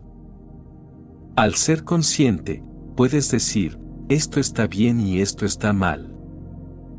Al ser consciente, puedes decir, esto es feo y esto es hermoso. Esta conciencia no es suficiente si se hace mayor, si se convierte en un círculo, en pura conciencia, entonces de nuevo, todo vuelve a su cauce. Los sabios aseguran que, los humanos somos puentes, no seres, que somos un puente, algo que cruzar. Por esa razón, no puedes construir una casa sobre un puente, debes atravesarlo, no construyas tu casa sobre él, es solo un puente. El ser humano es solo un puente entre dos eternidades, la eternidad de la naturaleza y la eternidad de Dios. Todo es perfecto en la naturaleza, todo es perfecto en Dios, el ser humano es un puente, está justo en la mitad mitad naturaleza y mitad Dios, ese es el problema, está dividido, el pasado le pertenece a la naturaleza, el futuro le pertenece a Dios. Tenso, como una cuerda entre dos eternidades, unas veces moviéndose hacia la naturaleza y otras moviéndose hacia Dios, a veces este camino, a veces el otro, en un constante temblor y agitación, sin reposo serénate y cualquier camino servirá. Algunos maestros están a favor de asentarse de nuevo en la naturaleza, si te asientas en la naturaleza, te vuelves igual que Dios, te conviertes en Dios. Por otro lado, hay quienes están a favor de ir hacia adelante, hacia Dios, entonces te asentarás. Vuelve atrás o ve hasta el final, pero no te quedes en el puente. Los antiguos maestros han predicado que hay que regresar a la naturaleza, al Tao. Por otro lado, los maestros más recientes dicen que hay que seguir hacia adelante, que hay que pasar a través del puente, alcanzar lo divino. Esto puede parecer muy paradójico, pero no lo es, porque ambos extremos son lo mismo, el puente es un círculo, tanto si regresas como si avanzas, alcanzarás la misma meta, al mismo lugar de paz. Regresa, pero no te quedes donde estás, en el puente estás dividido, en él no te sentirás a gusto, en él no puedes construir tu hogar. Un puente no es lugar para un hogar, no es un destino, es solamente algo por donde pasar. Los maestros aseguran que, los animales tienen ser, Dios tiene ser, pero el ser humano, aún no tiene ser. Es solo una transición, un estado transitorio, el paso de una perfección a otra y mientras tanto, permanece dividido. No debemos olvidar que, el esfuerzo no es el fin, el esfuerzo solo puede ser el medio. No puedes continuar haciendo esfuerzos continuamente, te esfuerzas, para alcanzar un estado en el que no haya esfuerzos. El camino es perfecto, como el espacio infinito, donde nada falta y nada sobra. De hecho, es debido a nuestra elección de aceptar o rechazar, que no vemos la verdadera naturaleza de las cosas. Aceptamos o rechazamos, es por eso que no podemos ver realmente la verdadera naturaleza de las cosas. Entonces, metemos nuestras ideas, nuestras opiniones, nuestros prejuicios y lo coloreamos todo. Solo tienes que ver de una forma pura, con una mirada sin ideas, con una mirada sin ningún rechazo o aceptación. Con una mirada pura, como si tus ojos no tuvieran una mente detrás, como si tus ojos fueran solamente espejos, ellos no dicen hermoso, feo. Un espejo refleja simplemente lo que se pone ante él, no tiene prejuicios, si tus ojos tienen una, no mente detrás, si simplemente reflejan, si solo miran, si no dicen, esto es bueno o esto es malo, si no condenan, si no aprecian, entonces todo es tan claro como pueda ser, no hay nada que hacer. Esta claridad, esos ojos sin prejuicios, ni opiniones si te has iluminado, entonces no hay ningún problema que resolver y la vida ya no es un dilema. Es un misterio que vivir, que gozar, una danza que bailar, ahora, ya no estás en ningún conflicto con ella y ya no hay nada que tengas que hacer aquí, solamente disfrutas, eres feliz. Esto es lo que significa el cielo, un lugar donde no se espera de ti que hagas nada, en donde no tratas de conseguir felicidad, donde la felicidad es algo natural, donde la felicidad te empapa. Amada alma, esto puede ocurrir aquí y ahora, les ha ocurrido a muchos seres, me ha ocurrido a mí, te puede ocurrir a ti, si puede ocurrirle a una persona, puede ocurrirles a todas. No vivas en los enredos de las cosas externas y en los sentimientos internos de vacío, mantente sereno, sin hacer esfuerzos en la unidad de las cosas y tales falsos conceptos desaparecerán por sí solos no dividas lo exterior y lo interior. Los sabios dicen, no digas estoy interesado en lo exterior y aseguran que, hay dos tipos de personas y ambos sufren, la humanidad está dividida en dos categorías, a una la llama la de los extrovertidos y a la otra la de los introvertidos. Los extrovertidos están interesados en lo exterior, es gente activa, mundana, que persigue la riqueza, el prestigio, la posición, el poder. Se convierten en políticos, se hacen reformadores sociales, se vuelven grandes líderes, grandes industriales. Están interesados en cosas, en el mundo exterior, no están interesados en ellos mismos y luego, están los introvertidos. Ellos, no son personas muy activas, si tienen que hacer algo, lo hacen, pero no tienen una inclinación a hacerlo. Lo que les gustaría sería quedarse con los ojos cerrados. Se hacen poetas, místicos, meditadores, gente contemplativa, no les interesa el mundo. Solamente están interesados en ellos mismos, cierran los ojos e invierten sus energías.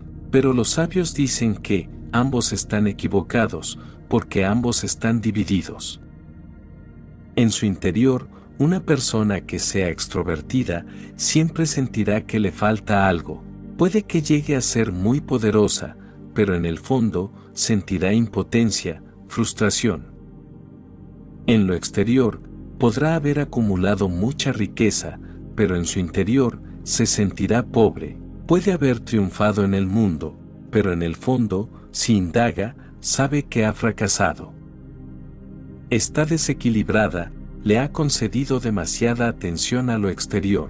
Se ha estado moviendo en un extremo y siempre que uno se va a un extremo, hay un desequilibrio.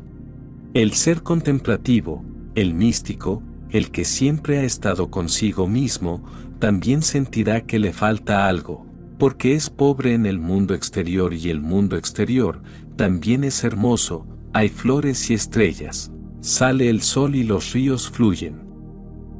Es pobre, porque ha negado todo el universo, ha vivido innecesariamente en su propia cueva, cuando podía haber salido y conocido los muchos misterios, los infinitos misterios que hay a su alrededor, ha permanecido cerrado, cerrado en sí mismo, encarcelado. Ambos son extremos, evita los extremos, no hagas ninguna distinción entre lo interior y lo exterior y, no te conviertas en ninguno de los dos, ni en el introvertido, ni en el extrovertido. Fluye, sé equilibrado, el interior y el exterior son igual que el hemisferio derecho y el hemisferio izquierdo. ¿Por qué elegir uno? Al elegir uno de ellos, todo movimiento se para, son como los dos ojos, si eliges uno, serás capaz de ver, pero tu visión ya no será tridimensional, perderá la profundidad. Tienes dos oídos, puedes usar solo uno, puedes hacerte a la idea de que, hoy es mejor escuchar por el oído izquierdo o por el oído derecho, pero así, te perderás mucho, entonces, la mitad del mundo estará cerrado para ti. Pero, ¿Por qué elegir? ¿Por qué no usar ambos, sin elegir? Si tú eres uno, el hemisferio izquierdo y el hemisferio derecho, solo son dos en apariencia. Tú fluyes con los dos, la misma energía, el mismo ser. Ves con los dos ojos, ¿por qué no usar lo interno y lo externo y equilibrarlos? ¿Por qué irse a un extremo? El equilibrio es lo que tiene éxito, el desequilibrio es lo que fracasa. Lo interior y lo exterior no son dos, ¿dónde comienza lo interior y dónde lo exterior? ¿Puedes hacer una demarcación? No están divididos, esas divisiones pertenecen a la mente, el interior y el exterior son uno. El exterior es sólo la prolongación del interior, el interior es sólo la penetración del exterior todo es parte de un solo ser. ¿Está lo exterior fuera de Dios? No puede ser, porque nada puede estar fuera de Dios, nada puede estar fuera de Él. El todo tiene que incluir lo exterior y lo interior, para el todo. No existe tal cosa como el exterior y el interior. Los sabios dicen, no vivas en los enredos de las cosas externas, ni en los sentimientos de vacío. Mantente sereno, sin hacer esfuerzos, en la unidad de las cosas y tales falsos conceptos, desaparecerán por sí solos. Recuerda, no te engañes y no dividas la existencia, la existencia es indivisible. Cuando amas a una persona, te gustaría abrazar su cuerpo, no dices, te amo, pero te amo internamente. Cuando amas a una persona, la amas en su totalidad, no puedes hacer divisiones. Si no quieres cambiar, no cambies, pero no te engañes, no trates de hacerte listo, no digas, esto es algo exterior y yo quisiera algo interior. En la existencia, lo exterior se encuentra con lo interior y lo interior se encuentra con lo exterior. Son dos alas de un solo ser, ningún pájaro puede volar solo con un ala, ningún ser puede crecer con un ala solamente, se necesitan las dos. El exterior necesita del interior, porque el interior no es otra cosa que el centro de la periferia. ¿Puede existir un centro sin periferia? ¿Puede existir una periferia sin centro? Es imposible. ¿Cómo puede existir un centro sin circunferencia? Si existe un centro, si lo llama centro, en ese mismo instante aparecerá una circunferencia y, ¿cómo puede existir una circunferencia sin centro? Puede que no sea visible, pero está ahí, de otra forma, la circunferencia no podría existir.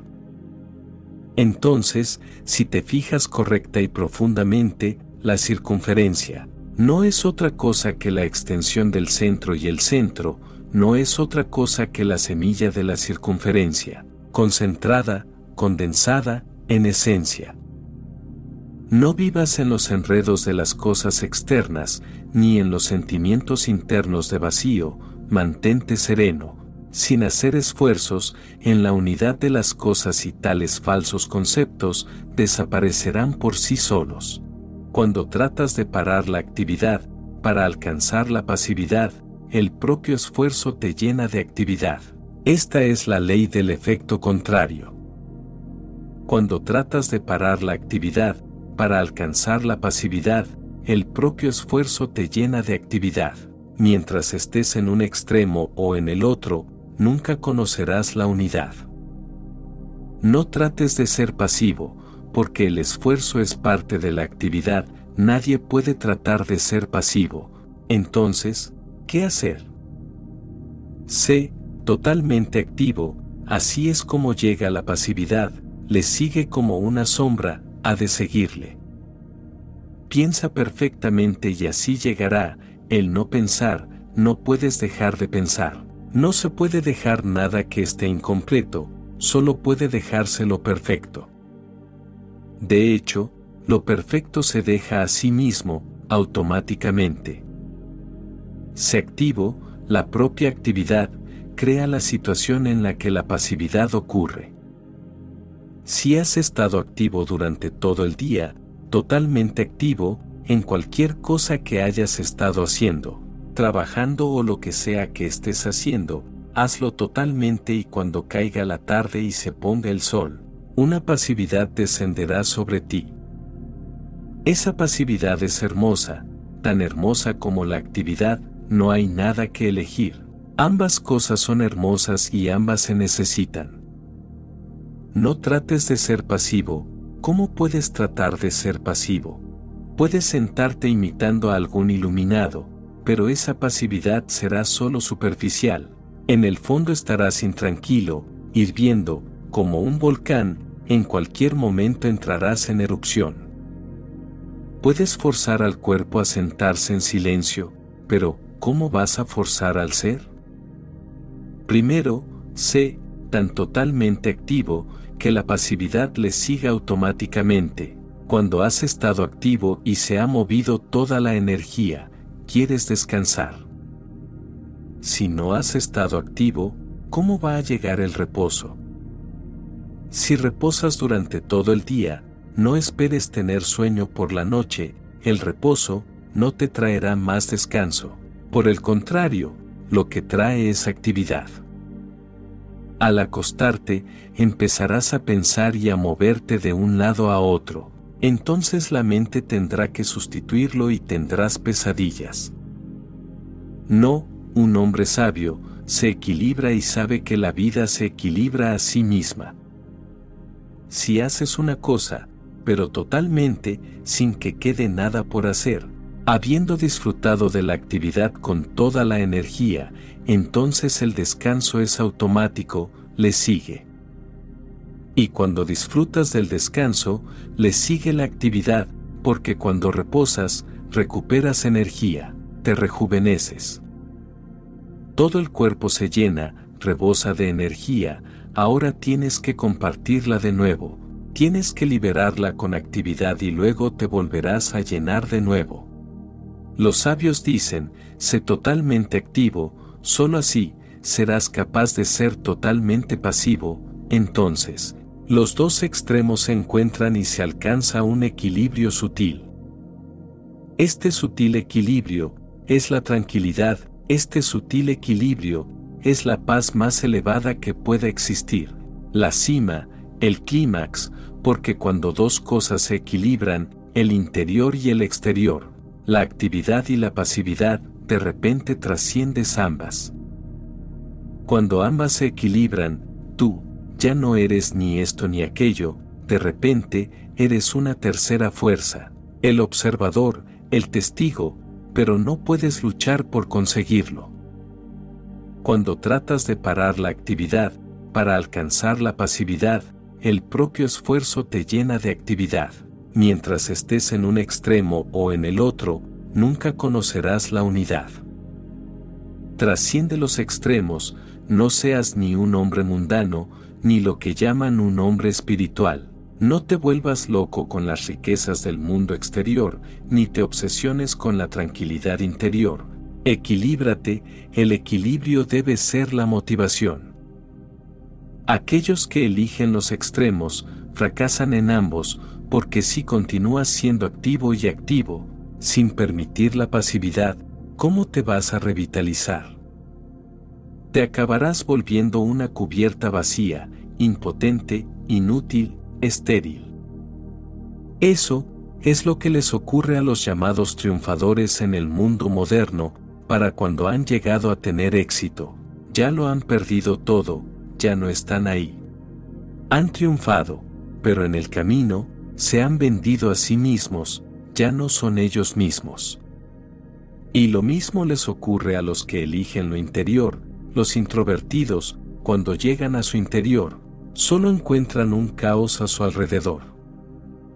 Si eliges un extremo, fracasarás en ambos, si no eliges, triunfarás en ambos, el equilibrio triunfa, el extremo fracasa, a este equilibrio se refieren los maestros con estas enseñanzas. Este es el oficio, el arte más elevado, estar justo en el medio, sin elegir, sin irse a la izquierda ni a la derecha. No seas ni de derecha ni de izquierda, quédate justo en el medio, si estás exactamente en el medio, trasciendes el mundo, entonces ya no eres ni un hombre ni una mujer, eso es lo que Jesús dice. Entonces, ya no eres ni un ser materialista, ni un ser espiritual, entonces ya no estarás vivo, ni estarás muerto, ni esto ni aquello, el puente ha sido cruzado, has alcanzado la meta y la meta, no está en algún lugar en el futuro, está aquí, entre los dos extremos, ni odio, ni amor. Recuerda, siempre que te encuentres en dos extremos, no elijas, trata de encontrar un equilibrio entre ambos. Al principio, debido al hábito, será difícil. Los viejos hábitos, persisten hasta en tus gestos, los hábitos son fáciles de mantener, porque no necesitas ser consciente de ellos, se mantienen por sí solos. Ser consciente es difícil, porque para las personas nunca ha sido un hábito, eligen fácilmente, condenan y aprecian fácilmente, rechazan y aceptan con mucha facilidad. Dicen, esto está bien o esto está mal, con demasiada facilidad porque se ha convertido en un hábito a través de miles de vidas, siempre han estado eligiendo. Es un fenómeno mecánico, sin ninguna conciencia, en el momento que ves algo, ya lo has juzgado y decidido. Ves el cielo y dices, es hermoso o no es hermoso, inmediatamente entra el juicio. Con la percepción entra el juicio, entonces nunca serás capaz de permanecer en el medio. Cuando sientas odio, trata de irte al medio, cuando sientas amor, trata de irte al medio, lo que sea que sientas, trata de irte al medio y te sorprenderás de que hay un punto, entre dos extremos, donde ambos dejan de ser, donde no sientes odio, ni sientes amor, esto es, lo que los grandes sabios llaman religiosidad. Volverse un ser de religiosidad quiere decir, un punto tan en el medio, que no eres ni esto ni aquello. No puedes decir, amo ni odio, sencillamente no puedes decir nada, estás simplemente en el medio. No te identificas, ocurre una trascendencia y esa trascendencia es el florecimiento. Amado ser de luz, esa es la madurez que hay que alcanzar para la evolución que toda alma desea experimentar. Capítulo 3. Tú eres parte de lo divino. Los grandes iluminados que pisaron este mundo siempre nos han dicho que tenemos que tomar la vida en nuestras propias manos. Si no la vida seguirá golpeando a nuestra puerta y nosotros estaremos ausentes, siempre estaremos en otro lugar.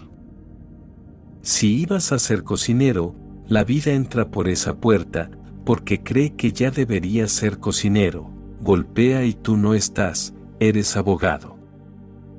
¿Cómo podrías saber la vida, qué te harías abogado? Dios, te aborda por el lado, de lo que Él quería que fueras, conoce esa dirección, pero nunca te encuentras allá. Estás en otro lugar, te escondes detrás de una máscara, de un traje ajeno, con una documentación ajena. ¿Cómo esperas que Dios te encuentre? Él te sigue buscando, sabe tu nombre, pero tú, has olvidado ese nombre, sabe tu dirección, pero tú, nunca has vivido en esa dirección, has permitido que el mundo te distraiga. Dios solo puede encontrarse en el florecimiento de la semilla que desde el momento en que fuiste concebido, llevas en tu interior. Si no logras descubrirla y hacerla crecer y florecer, no puedes ser feliz, porque la felicidad ocurre, cuando en un jazmín brota su bello aroma, jamás cuando se empeña en florecer como una rosa. A mi padre, le gustaba la idea de que yo fuera una persona de estudio, yo le dije, si insistes, si te hace feliz, haré cualquier cosa que me pidas, pero recuerda, esto no es amor. Si me amas, déjame ser, lo que yo quiero ser, no quiero ser médico y no quiero ser ingeniero. No tengo ningún deseo en absoluto de ser científico, ese no es mi modo. No siento ningún placer en la manera científica de pensar, mi modo es completamente diferente. Estoy profundamente enamorado de la vida, de los viajes, de la belleza y de la verdad. Me dijo, entonces puede que te conviertas en un mendigo, yo le dije, está perfectamente bien, eso lo puedo aceptar. Ser un mendigo, eso está bien, pero déjame ser, lo que yo quiero ser, incluso en mi pobreza. Seré rico y siguiendo algo que no me gusta, puede que me haga rico, pero seguiré siendo pobre y siempre voy a anhelar lo que era mi verdadero deseo. Mi padre siempre fue un hombre de enorme comprensión, meditó acerca de esto y dijo, entonces está bien, haz lo que quiera que quieras hacer y tienes mi bendición. Podría fácilmente haberme obligado, porque él tenía el dinero, podría haberme obligado a ir en cualquier dirección, porque yo estaba indefenso, pero por el contrario, me emancipó a los 16 años y comencé a viajar por el mundo, para abrir mis horizontes. Él demostró amor, demostró comprensión, me permitió ser todo lo que yo quería ser. El primer respeto tiene que ser hacia ti mismo, a partir de ese respeto, puedes respetar a tus padres, a tus maestros, a todos. Entonces, no te preocupes si los otros están ganando más dinero, si los otros tienen más éxito, si se vuelven más famosos, Permanece interesado en lo que realmente te interesa, no importa si te mantiene en la pobreza, humilde. Si disfrutas haciéndolo, si amas hacerlo, si te permite ser un creador, entonces eres rico, muy rico, inmensamente rico y Dios estará muy complacido contigo, si tú mismo estás complacido. Dios está complacido contigo. Uno de los mayores misterios de la vida es que nacemos con un ser lleno de felicidad, pero continuamos mendigos, porque nunca vemos lo que hay en nuestro interior. Lo damos por supuesto, como si supiéramos de antemano todo lo que tenemos dentro. Es una gran tontería, pero impera en el mundo. Estamos dispuestos a ir al infinito, en busca de felicidad, pero no a entrar en nuestro mundo interior, por la sencilla razón de que, sin entrar siquiera, ya pensamos, ¿qué va a haber ahí? Por alguna razón, seguimos arrastrando la idea de que nos conocemos a nosotros mismos, pero no nos conocemos en absoluto, la gente solo tiene ego y este es un parecido del ser. Como no somos conscientes del verdadero ser, creamos el ego, que no es más que un simulacro. Como no podemos vivir sin el centro, nos inventamos un falso centro. Tienes dos posibilidades, o descubres el verdadero centro o te creas uno falso. Desde la antigüedad, se ha sabido que la sociedad fomenta el falso centro, porque una persona falsa se puede dominar fácilmente, no solo puede ser dominada, sino que, encima quiere que la dominen. Los sabios aseguran que, si no es dominada, no se siente bien, pues solo cuando es dominada, tiene una cierta sensación de ser alguien. Cuando cumple las órdenes de alguien, cree ser útil para algo, tanto su valía como su vida son prestadas. Su vida por sí no tiene ningún significado, alguien más tiene que dárselo. Se siente mejor, formando parte de un culto, es un integrante de algo y por lo menos, el culto le transmite una falsa sensación de importancia. O se hace revolucionario y la gran masa de revolucionarios le ayuda a sentir que está haciendo algo importante. No puede ser único y en eso se basa toda la estrategia de la sociedad, en no permitir que confíes en ti mismo. Te trunca y te obliga, desde el principio a depender de muletas y la mejor manera de hacerlo es no permitiendo que seas consciente de tu verdadero ser. En lugar de tu verdadero ser, te da simplemente un muñeco llamado ego. La sociedad apoya enormemente al ego, lo ensalza y lo alimenta. Si sigues los dictados de la sociedad, de todas las maneras posibles, serás respetado y la respetabilidad no es otra cosa que alimento para el ego. Si no sigues los dictados de la sociedad, te faltarán al respeto, lo cual significa castigar al ego, hacerle pasar hambre.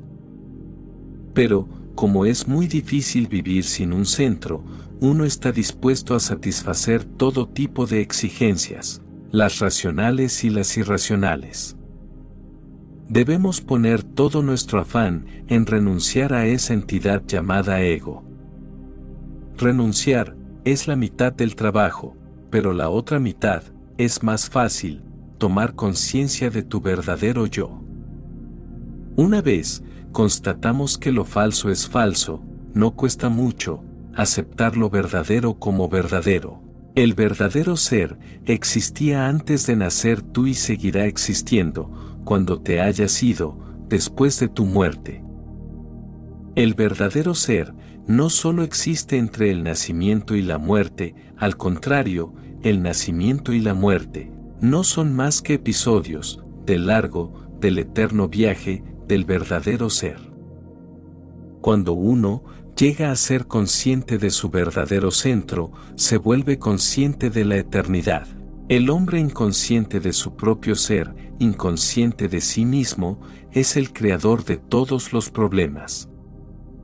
Sin saber quién es, qué es, con desconocimiento absoluto de sí mismo, sigue generando problemas, porque a no ser que te conozcas a ti mismo, no puedes saber para qué existes.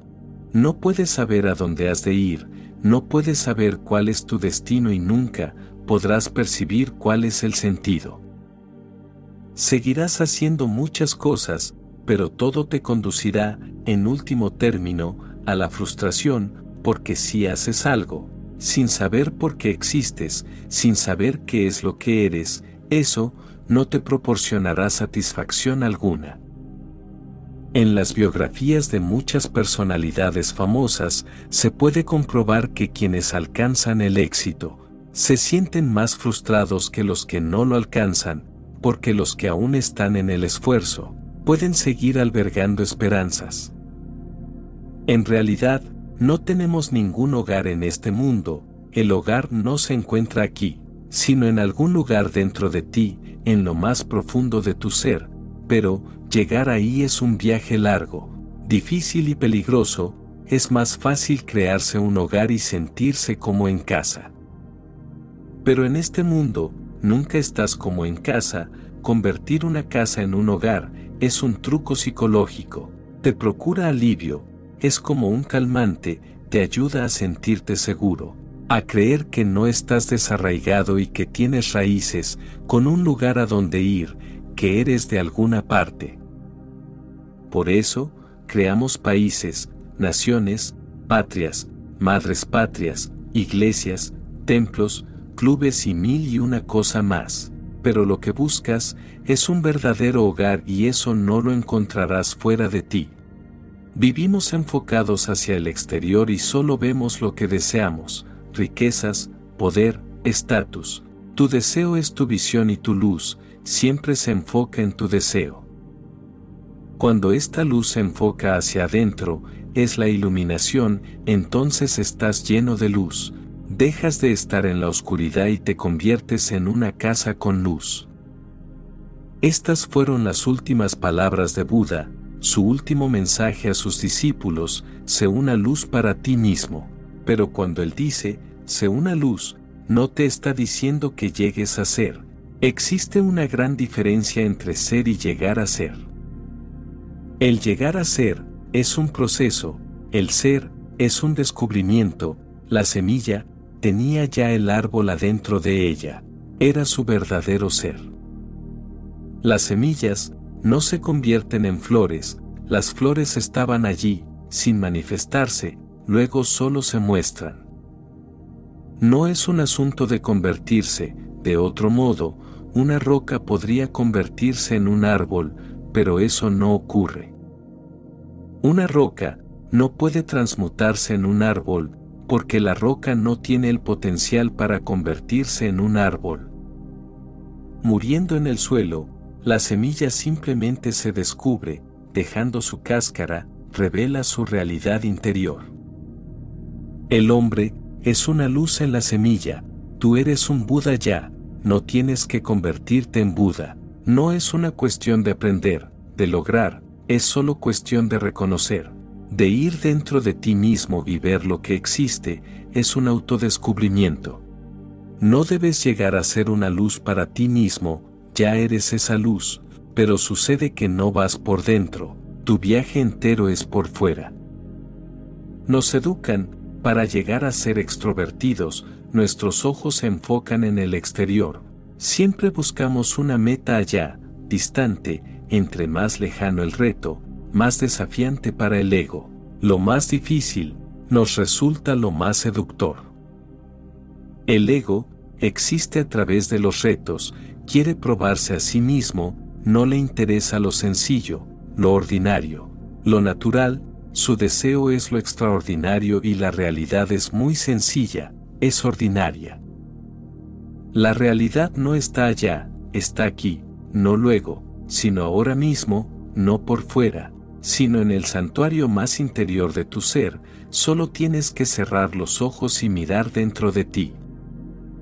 El conocimiento de uno mismo es una búsqueda espiritual, no se logra con la mente, sino con la meditación. La religión es un viaje hacia el interior y la meditación es el camino. La mente conoce el mundo, la meditación te permite conocer al Dios que habita en ti. La mente es una forma de comprender el objeto, la meditación es una forma de comprender al sujeto. La mente se ocupa de los contenidos, la meditación se ocupa del continente, la conciencia. La mente se detiene en las nubes que van y vienen, la meditación busca el cielo que permanece. Busca el cielo interno y si lo encuentras, nunca morirás, el cuerpo morirá, la mente morirá, pero tú nunca morirás, saberlo, es conocer la vida. Lo que llamas vida, no es la verdadera vida, porque acabará muriendo, solo el meditador sabe lo que es la vida, porque ha encontrado en sí la fuente de la eternidad. Conoce tus tesoros, de manera tal que puedas disfrutarlo y compartirlos. Encuéntralos nada más que para disfrutarlos y compartirlos. Todo el peregrinaje espiritual, todo el esfuerzo por descubrirte a ti mismo, es por una simple razón, excepto que te conozcas a ti mismo, no puedes dar. ¿Cómo puedes dar lo que te es desconocido? Y, el milagro es que desde el momento en que te conoces a ti mismo, no puedes resistir la tentación de dar, viene con el descubrimiento. Inmediatamente, quieres gritarle al mundo entero, he encontrado la fuente de la vida, vengan y compártanla conmigo. Cada vez que experimentas algo del más allá, no puedes contenerlo, es imposible y el misterio que encontrarás es que cuando más das, más tienes. Puedes conservarlo solamente en la medida en que lo compartas, sin guardarte nada, entregando lo mejor de ti mismo. La existencia se hace cargo y como te vas vaciando a ti mismo desde fuentes desconocidas. La existencia se apresura a volcar en tu vida jugos más frescos, riquezas más frescas y nunca estás vacío. Tu plenitud se torna infinita y se torna infinita, solo dando infinitamente. Cuando has encontrado esas fuentes infinitas dentro tuyo, tu amor, demanda compartirlas con quienes lo merecen y con quienes no lo merecen, sin ninguna discriminación, porque el amor no conoce discriminaciones, es solamente la pobreza quien discrimina. Cuanto más rica sea tu alma, la discriminación se torna imposible, todo lo que importa es que haya alguien para recibirlo y estás agradecido con la persona que lo recibe. Conocerte a ti mismo significa conocer todos tus estados de ánimo, todas las posibilidades, el pecador, el criminal, el santo, el hombre de Dios que hay en tu interior, pero también la oscuridad, conocer todo el espectro y al conocerlos descubrirás sus secretos, las claves. Descubrirás que la ira no puede existir siempre, que nada es eterno, la felicidad va y viene, la infelicidad va y viene, todo cambia, nada permanece constante, así que, ¿por qué te preocupas? La ira ha aparecido, se irá, simplemente ten un poco de paciencia, obsérvala y espera. Deja que tu cara muestre ansias reprimidas y se vuelva desagradable, pero espera y observa, no la reprimas. No actúes en función de la ira. Pronto, verás que tu rostro se afloja, que tus ojos se van calmando, que la energía está cambiando. Lo masculino se transforma en femenino y pronto estarás radiante. El ensombrecimiento de la ira pronto se ha transformado en un bello resplandor en tus ojos. Ahora ya puedes salir y actuar. Ahora que te has puesto positivo, puedes actuar, ese es el significado de la expresión. Aprende a transformar tus venenos en miel. Conocerse a uno mismo es la experiencia que han estado buscando los místicos durante toda su vida. En todas las épocas no existe otra experiencia más estática, más dichosa. Esta experiencia transforma por completo tu enfoque, donde solía haber oscuridad ahora hay luz, donde solía haber infelicidad ahora hay dicha, donde solía haber enfado, odio, deseo de posesión, celos. Ahora no hay más que una maravillosa flor de amor. Toda la energía, que antes se desperdiciaba en emociones negativas ahora ya no se desperdicia, se convierte en algo positivo y creativo. El mantenerse consciente es la técnica para alcanzar el fuego interno, está ahí escondido. Puede ser descubierto y una vez descubierto, solamente entonces somos capaces de entrar en el templo, de regresar al jardín de Edén, nunca antes, muchas de nuestras llamadas búsquedas son solo para nutrir nuestro ego. Continuamente nos olvidamos de nosotros mismos. Tú eres la conciencia que observa, lo contemplado es el objeto, tú eres la subjetividad, incluso, el cuerpo y la mente permanecen lejanos cuando eres testigo, de repente, estás ahí, sin cuerpo ni mente, conciencia pura, pureza total, inocencia, un espejo que refleja la realidad tal cual es. En esa inocencia, por primera vez logras saber quién eres, en esa pureza, por primera vez la existencia se convierte en vida. Todo nuestro esfuerzo es hacer a este yo, el observador, más fuerte y más cristalizado y cambiar la oscuridad por luz. Ambas cosas suceden simultáneamente a medida que el observador se concentra más y más. La oscuridad va disminuyendo cuando el observador llega al florecimiento completo, a la conciencia del loto, toda la oscuridad desaparece. Estar en la oscuridad es vivir mínimamente y estar lleno de luz es vivir al máximo, el proceso evolutivo, es el desarrollo de la conciencia. La evolución inconsciente finaliza al aparecer el hombre y la evolución consciente comienza.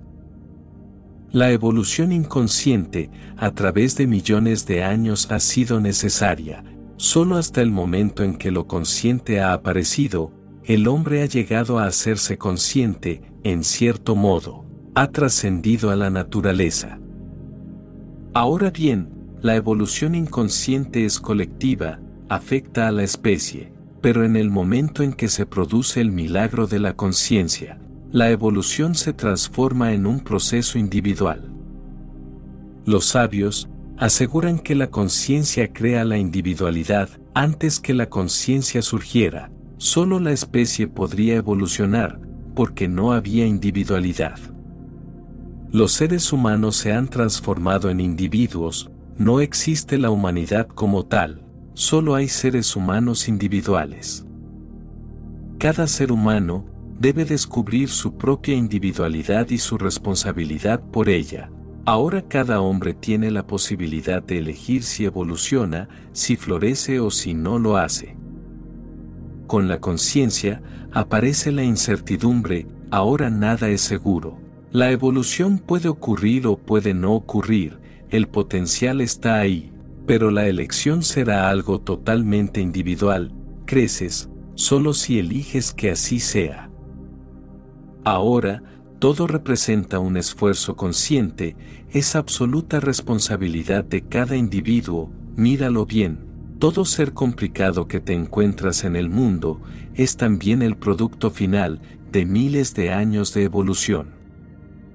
Lo cual confirma la tesis de que la evolución de la conciencia es exclusiva responsabilidad del individuo, no de la especie. Entre un hombre y otro hombre, la única diferencia es la del esfuerzo consciente y por ello, el hacer florecer al hombre debe ser todo el empeño de la verdadera religión. Todo el mensaje de Jesús es un llamado a la conciencia y, por tanto, también un llamado al esfuerzo. El que escucha estas palabras mías y las cumple. Si cumples, esto es determinante, solo entonces podrás construir tu vida sobre roca, de otra manera, la estarás edificando sobre la arena. Los niños son felices, pero también son ignorantes y los niños, si han de crecer, han de crecer en conocimiento, no hay otra forma de crecimiento. Si eres ignorante, puede que seas feliz, pero no eres consciente de tu felicidad, por eso, los animales son absolutamente ignorantes y dichosos, pero, ellos no pueden percibir su dicha. Los animales viven, pero no son conscientes de que viven, porque no son conscientes de la muerte, viven, pero no están vivos en el mismo sentido en que el hombre está vivo. El hombre está vivo, consciente de que está vivo, solamente debido a la muerte, con el saber, nace el extremo opuesto y con la polaridad, surgen los problemas.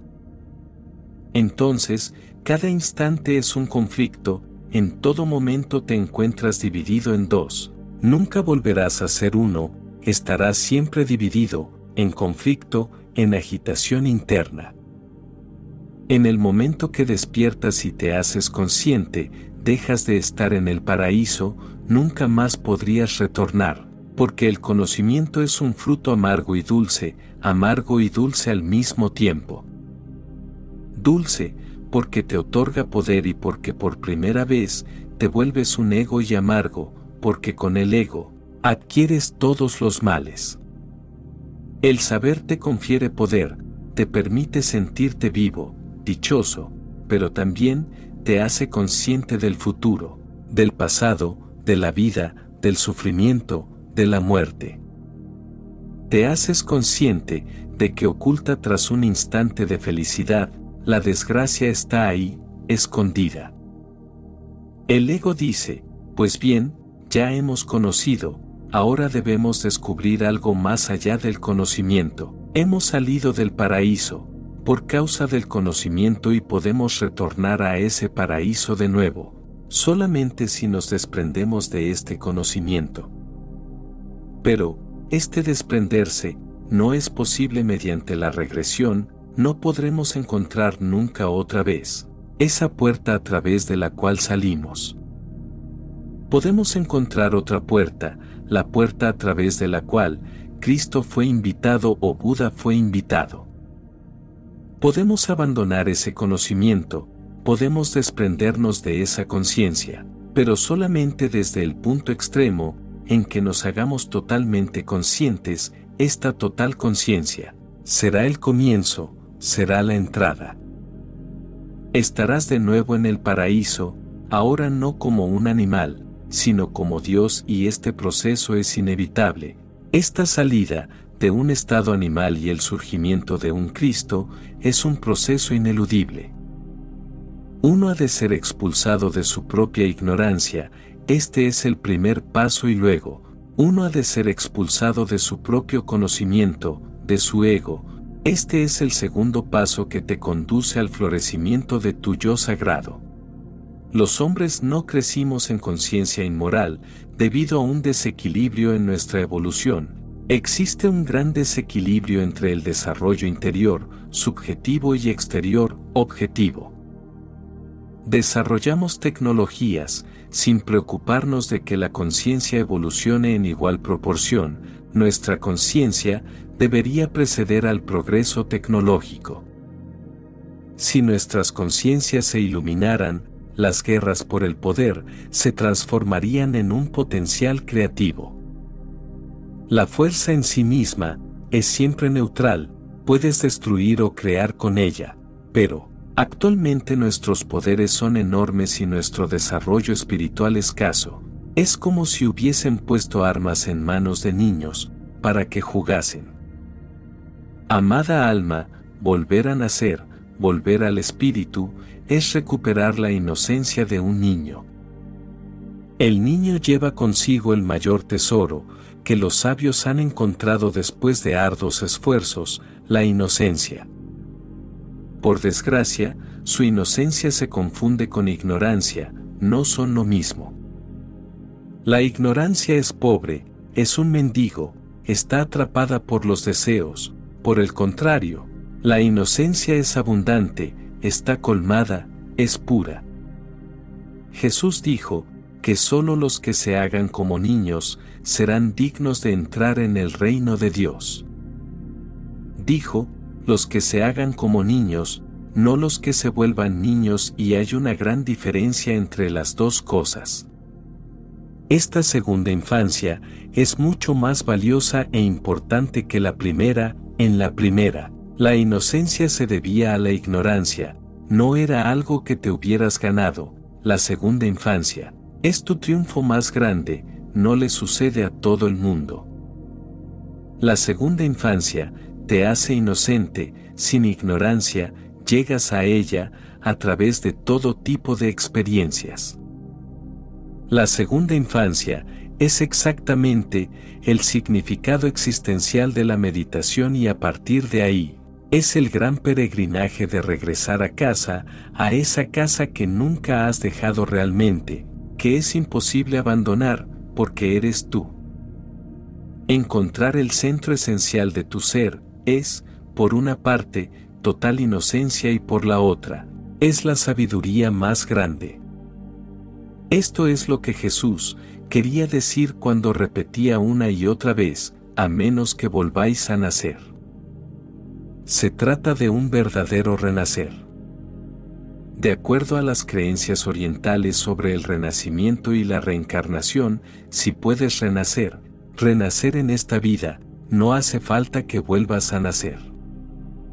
Si realmente puedes convertirte en un niño en este cuerpo, no hay necesidad de que renazcas de nuevo en este mundo. Puedes vivir en el corazón de la existencia, no hay necesidad de regresar. Has aprendido la lección y completado el círculo. Volver a nacer, nacer al espíritu, es un milagro, este milagro es posible a través de la meditación. La meditación es un extraño método quirúrgico que estirpa todo aquello que no es tuyo y salva solo aquello que es tu auténtico ser. Te despoja de todo aquello que te ahoga, que te estorba y te deja desnudo, es como si fueses el primer hombre, que ha descendido sobre la tierra, que no conoce nada, que tiene que descubrirlo todo, que tiene que ser un buscador, que tiene que ir en peregrinación.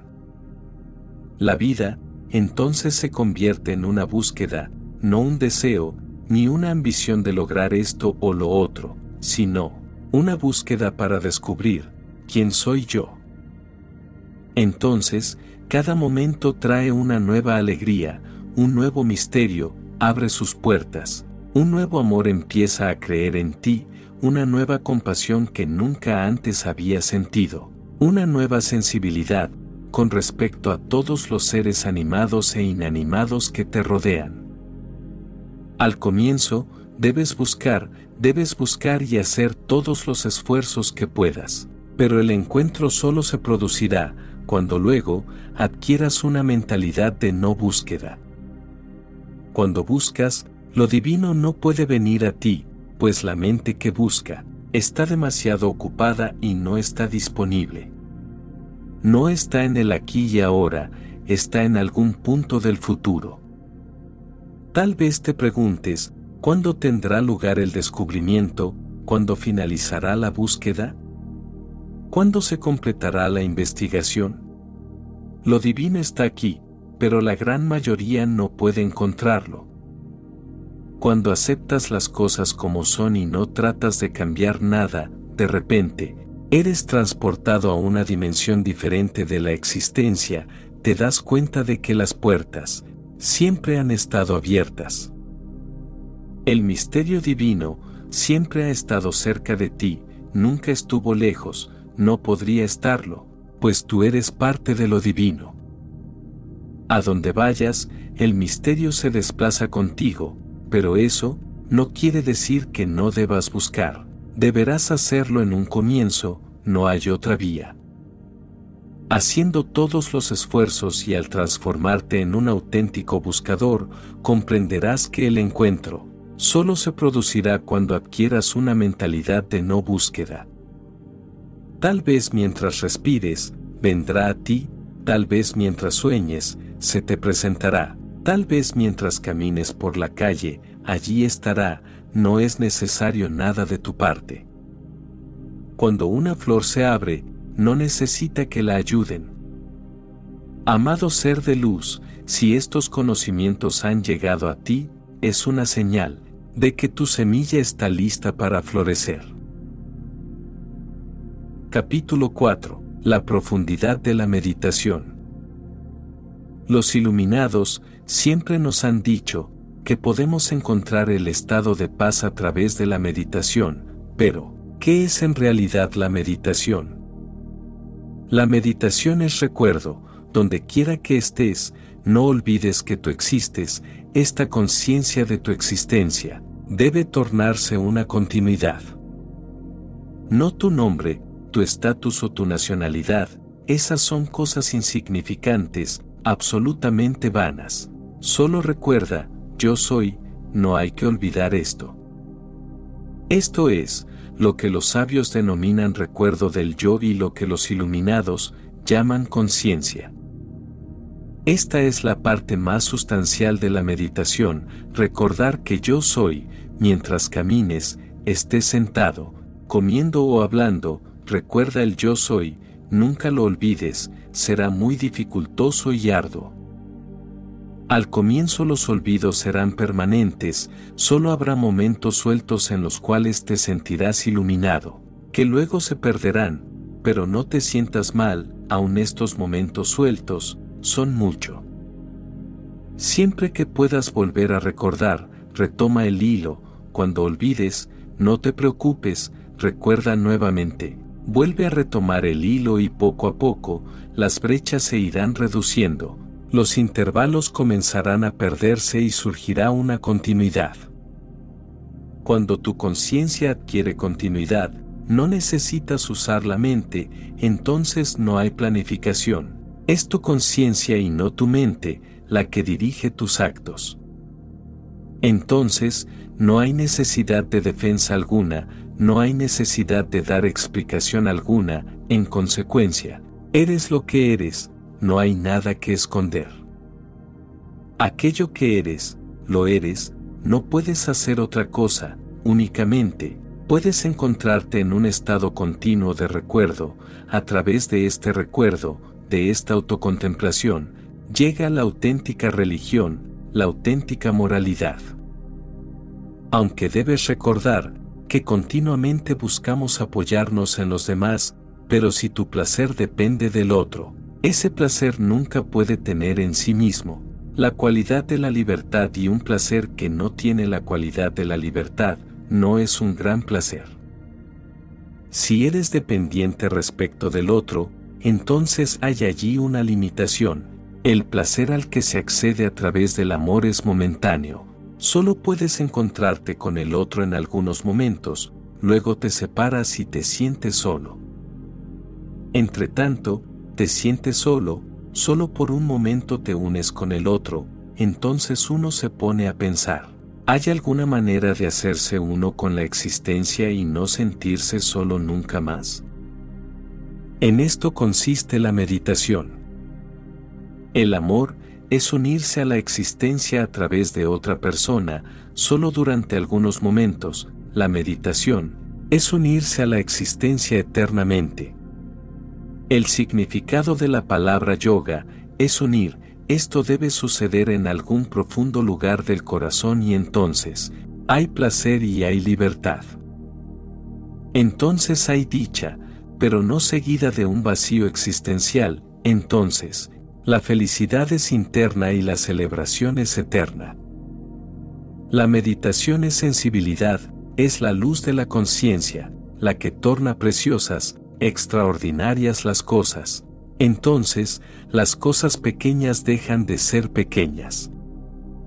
Los maestros nos dicen que, cuando un hombre consciente, sensible y afectuoso, toca un objeto cualquiera, este se transforma en un diamante y si un ser dormido, toca un diamante en su estado de inconsciencia, no es más que un objeto ordinario y ni siquiera eso.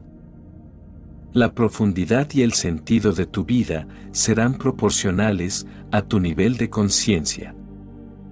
Ahora, la gente se pregunta por todo el mundo, ¿cuál es el sentido de la vida? Evidentemente, el sentido está perdido, porque has perdido la forma de descubrir el sentido y esta forma es la conciencia.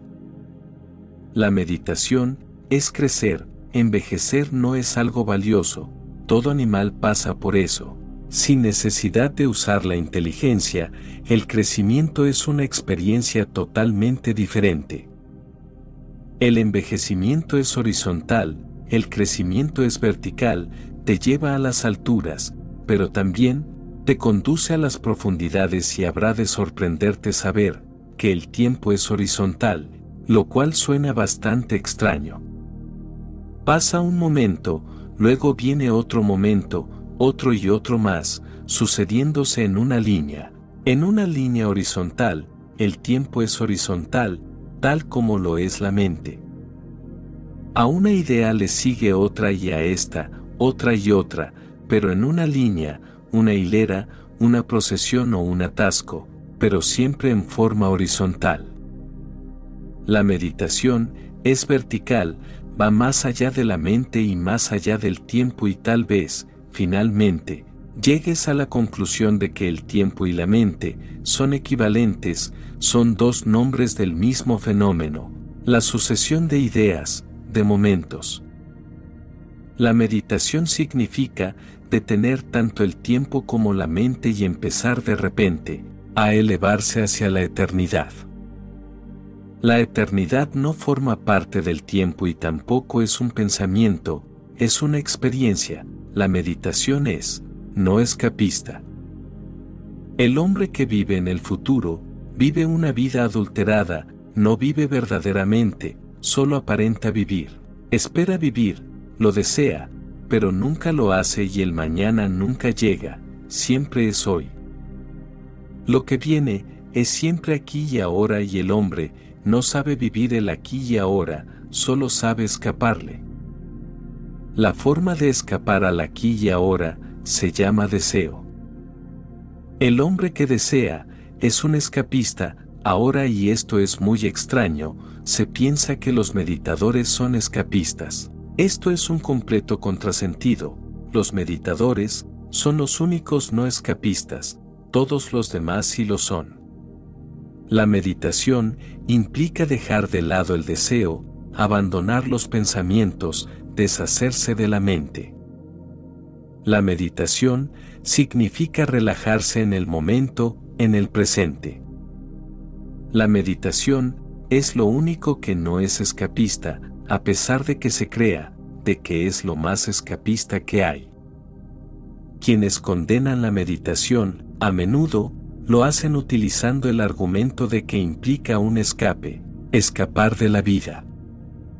Solo dicen cosas sin sentido, no comprenden lo que dicen, la meditación no implica escapar de la vida, es escapar hacia la vida. La mente lleva a escapar de la vida, el deseo es escapar de la vida, la meditación es un don, estar en silencio es el arte más simple del mundo. No es una acción, sino una no acción, ¿cómo puede resultar dificultoso? Los sabios nos están mostrando el camino de la iluminación a través de la pereza. No hay que hacer nada para alcanzarla, pues está en tu naturaleza. Ya la tienes, solo que estás tan ocupado con otras actividades que no puedes percibir tu propia naturaleza. En las profundidades de tu interior, es como afuera, la belleza, el silencio, el éxtasis, la dicha, pero por favor, ten compasión contigo. Siéntate y no tengas actividad alguna, ni física ni mental, relájate, deja que la magia suceda.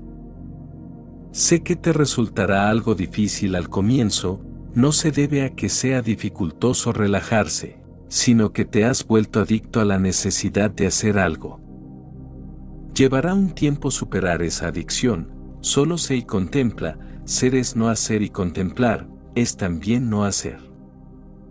Te sientas en silencio, sin realizar actividad alguna, siendo testigo de todo lo que suceda, las ideas darán vueltas en tu mente, Puedes sentir tensión en algunas partes del cuerpo. Te puede doler la cabeza. Solo sé testigo de lo que pase. No te identifiques con eso.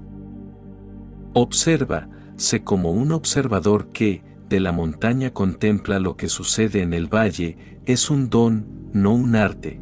La meditación no es una ciencia, no es un arte, es un don, no más que eso.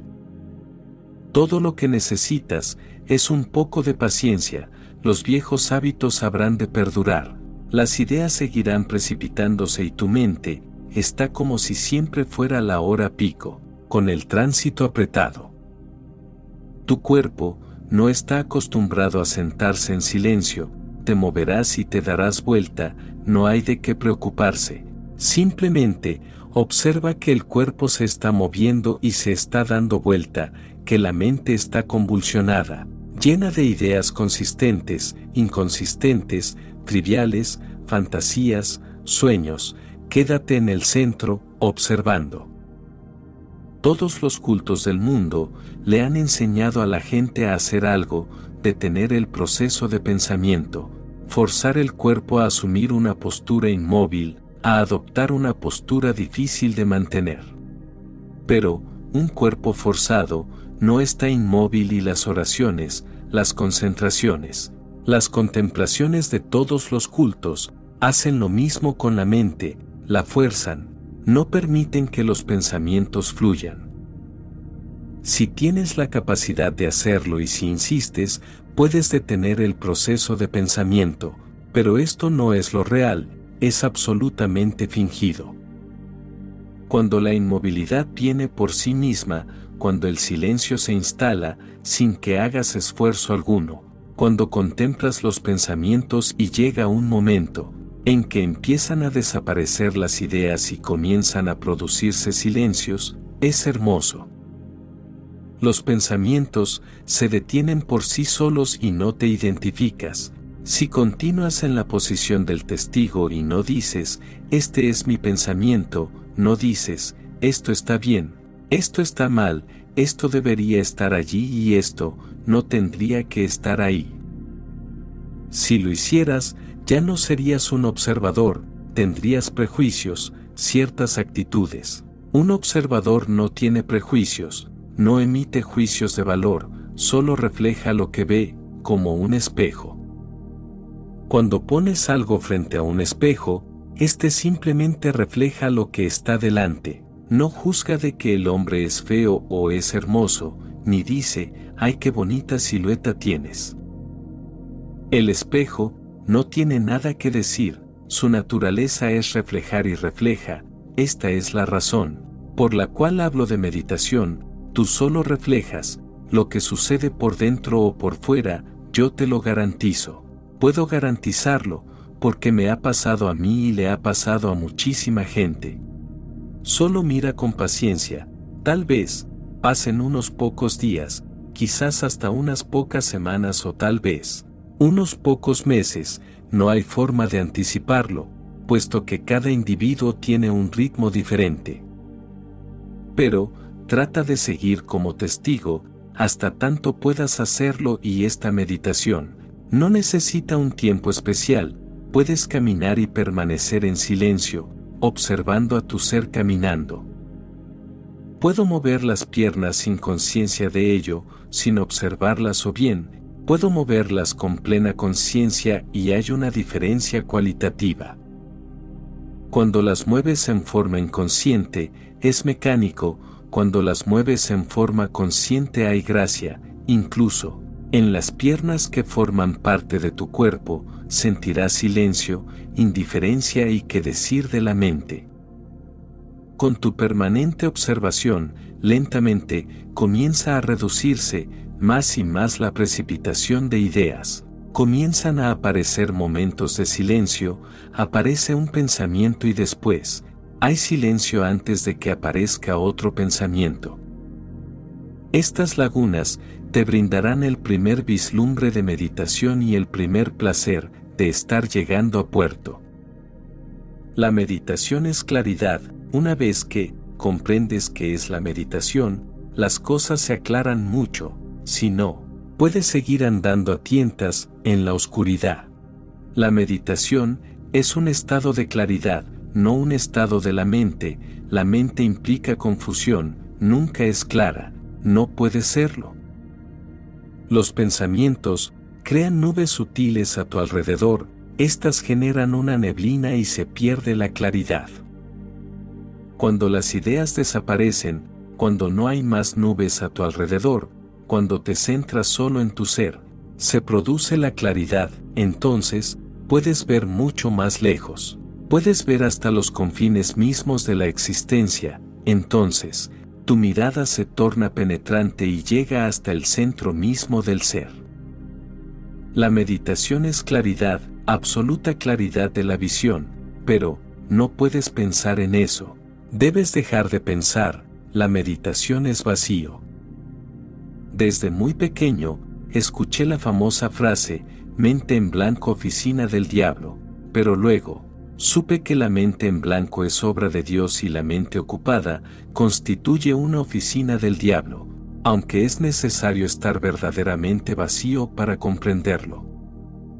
De vez en cuando, sucede naturalmente, porque es tu misma naturaleza ser libre, entonces, de vez en cuando, a pesar de ti, mirando un atardecer, de repente olvidas todos tus deseos, olvidas toda ansia, todo anhelo de placer. El amanecer es tan hermoso, tan lleno de paz, que olvidas el pasado y el futuro, solo queda el presente, eres uno con el momento, no hay un observador y un observado. El observador se transforma en el objeto observado, tú no estás separado del amanecer, te une un puente a él, en esta comunión, accedes a un claro y en virtud de él, te sientes alegre. Pero, nuevamente vuelves a caer en el agujero negro, por la simple razón de que para salir al claro, necesitas el coraje de quedarte bajo el cielo vacío, esto es lo que llamo religiosidad. Denomino a este coraje religiosidad, no escapar, sino llegar al claro, contemplando el cielo sin nubes, oyendo el canto de los pájaros, sin distorsiones y entonces, una y otra vez, te vas adaptando al vacío y al placer de estar vacío. Lenta, lentamente, ves que el vacío, es algo más que vacío, implica una plenitud, una plenitud de algo, de lo que nunca has tenido conciencia, una plenitud de algo que nunca has saboreado. Es decir, que al principio parece vacío y al final, está lleno, totalmente lleno, abrumadoramente lleno, está lleno de paz, está lleno de silencio, está lleno de luz. La meditación es inteligencia, mantén una mirada profunda dentro de tu mente, fíjate cuáles son tus motivaciones. Cuando haces algo, busca de inmediato la motivación, pues si ésta se te escapa, la mente seguirá con su engaño y te dirá que la motivación es otra. Busca en todo momento la motivación correcta, si puedes encontrarla, la mente tendrá cada vez menos posibilidad de engañarte y cuanto más te alejes de la suposición, tanto más serás capaz de moverte, más allá de la mente y de transformarte en maestro. Reflexiona, busca la motivación inconsciente, la mente sigue con su intimidación y su dominio, porque no eres capaz de ver sus verdaderas motivaciones.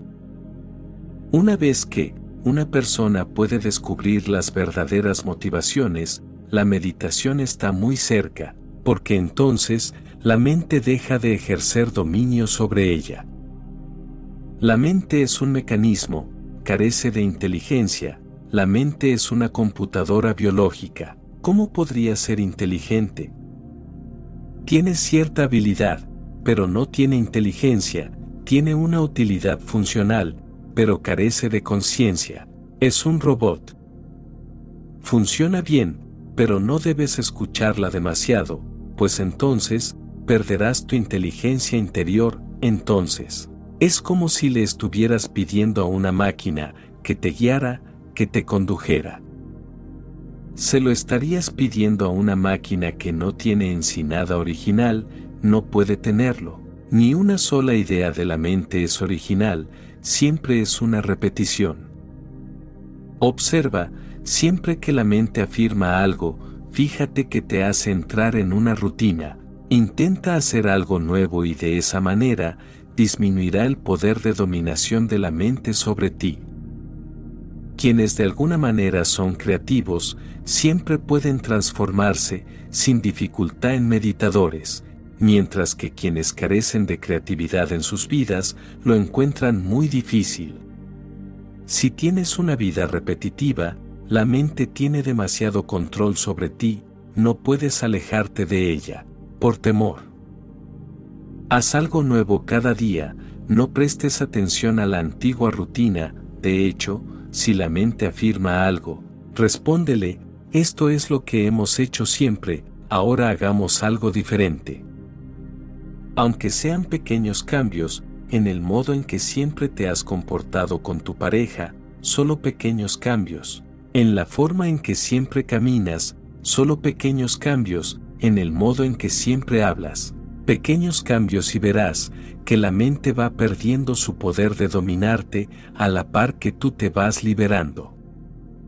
La meditación es purificación, cualquier cosa que hagas, realízala con profunda conciencia, Así, incluso las cosas pequeñas se tornan sagradas, entonces, limpiar o caminar se vuelven cosas sagradas, se hace culto de ellas.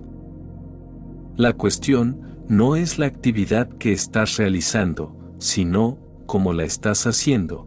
Puedes barrer el piso como si fueras un robot, un objeto mecánico, tienes que barrerlo, entonces lo haces. Pero, Así te pierdes algo hermoso y malgastas esos momentos, solo en barrer el piso.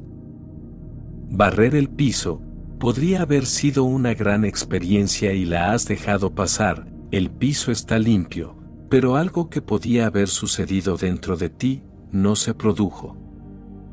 Si hubieras estado consciente, la purificación no hubiera afectado solo al piso, sino también a ti mismo.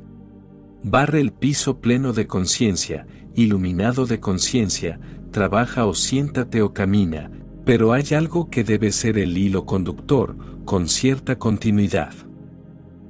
Ilumina con conciencia cada vez más momentos de tu vida. Deja que la vela de la conciencia se encienda en cada momento, en cada acto. La iluminación no es sino el efecto acumulativo. El efecto acumulativo todos los momentos juntos, pequeñas velas juntas, da por resultado una gran fuente de luz. La meditación es un florecimiento, recuerda que, la meditación te dará más y más inteligencia, infinita y radiante inteligencia. La meditación es tomar conciencia y recuerda, cada situación debe transformarse en una oportunidad para la meditación. ¿Qué es la meditación? Ser consciente de lo que estás haciendo, ser consciente de lo que te está pasando. Alguien te insulta, adquiere conciencia de que te sucede cuando recibes el insulto, medita acerca de ello. Esto modifica toda la estructura de la situación. Cuando alguien te insulta, te concentras en la persona. ¿Por qué me insulta? ¿Quién se cree que es? ¿Cómo podría vengarme? Si el otro es muy poderoso, te rindes, si no es muy poderoso y lo ves débil, te abalanzas sobre él. Pero, en todo esto, te olvidas por completo de ti mismo, el otro se transforma en el foco de tu atención. Esto implica perder una oportunidad para la meditación. La meditación es diversión, Muchas personas se privan de hacer meditación, porque se le ha atribuido a la meditación una connotación errónea. Se la ve como algo serio y deprimente, se cree que es solo para quienes son serios, melancólicos, tienen caras largas, han perdido el carácter festivo, la división, la naturaleza lúdica y las ganas de celebrar. Pero, estas son las características de la meditación. Una persona verdaderamente meditativa es de naturaleza lúdica, para ella la vida es diversión, un juego y lo disfruta en gran forma, esta persona no es seria, está relajada. La meditación es comprensión, pero, hay que entender una de las cosas más importantes acerca de la meditación, que no hay técnica alguna que nos conduzca a ella. En lo concerniente a la meditación, no hay diferencia entre las llamadas antiguas técnicas y las nuevas técnicas. La meditación no es un producto obtenido a través de la mente, se produce más allá de la mente. La meditación requiere comprensión, no se trata de sentarse en silencio, no se trata de entonar una melodía, se trata de comprender los sutiles mecanismos de la mente. A medida que desentrañas esos mecanismos mentales, vas adquiriendo una gran conciencia, que no proviene de la mente, este conocimiento va surgiendo en tu ser, en tu alma, en tu conciencia. La mente no es más que un mecanismo, pero, cuando ese conocimiento aparece, seguro que habrá de generar a su alrededor un cierto patrón de energía y la mente nota ese patrón de energía. La mente tiene un mecanismo muy sutil y tú, estás estudiándolo desde afuera, por lo tanto, cuanto mucho, puedes analizar la mente.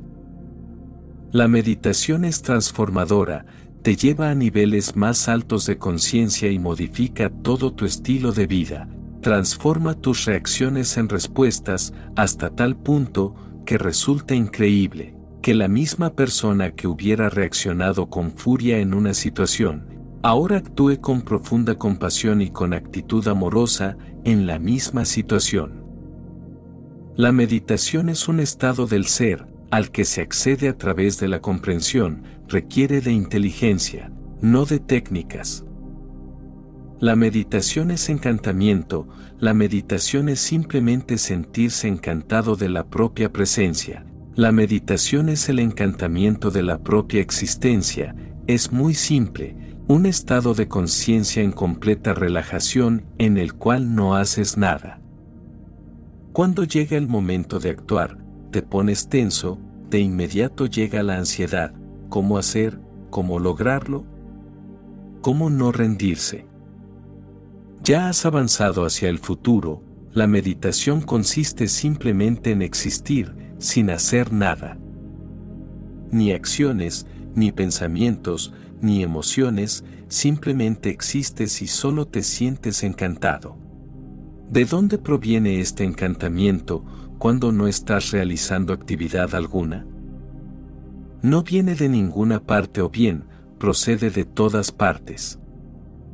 No hay razones para él, pues la existencia está hecha de un material llamado júbilo, este no requiere de causa, de razón alguna.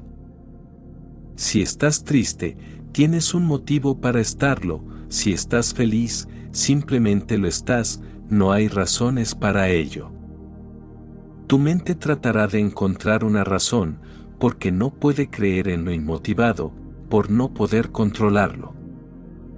Con lo inmotivado, la mente se torna simplemente impotente, por eso, la mente sigue encontrando una y otra razón.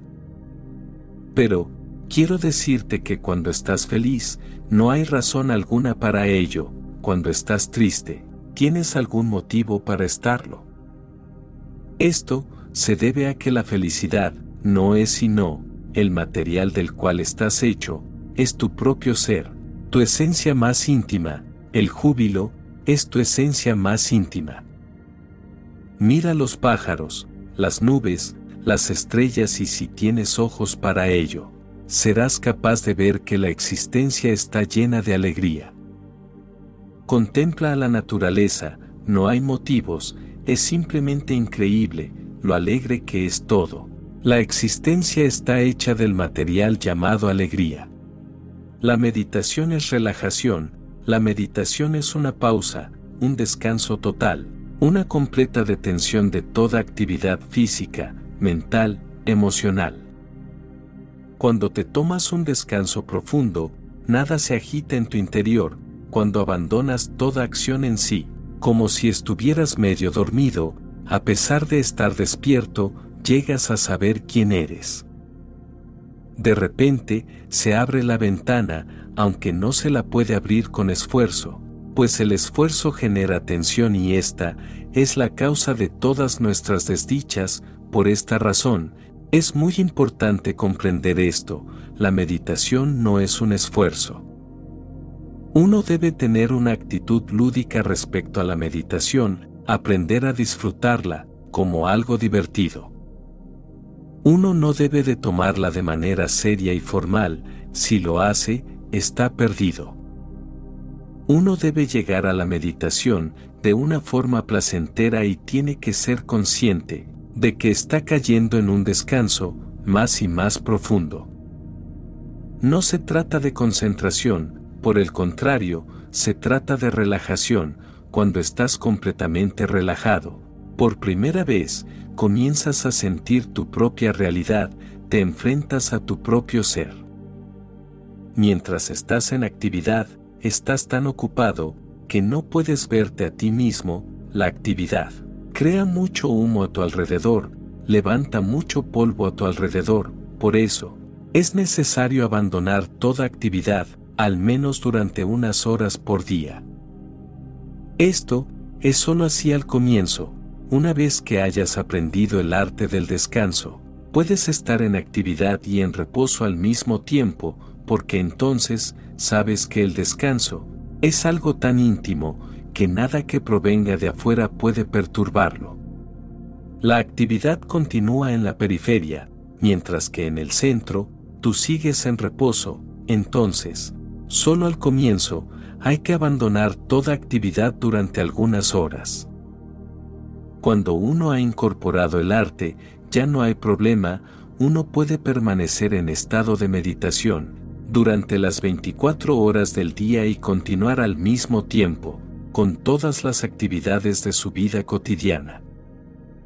Pero recuerda, la palabra clave es descanso, relajación, nunca vayas en contra del descanso y la relajación. Acomoda tu vida de tal manera que dejes de lado toda actividad inútil, pues el 90% de las actividades son vanas, no tienen otro fin que el de mantenerte ocupado. Haz únicamente lo esencial y dedica cada vez más tus energías a tu viaje interior, entonces, se produce aquel milagro, llega el momento en el que puedes estar al mismo tiempo en reposo y en actividad. Es la reunión de lo sagrado con lo mundano, la reunión del materialismo con el espiritualismo. Un hombre de meditación llega a un punto en que ya no tiene tentaciones, trata de entenderlo.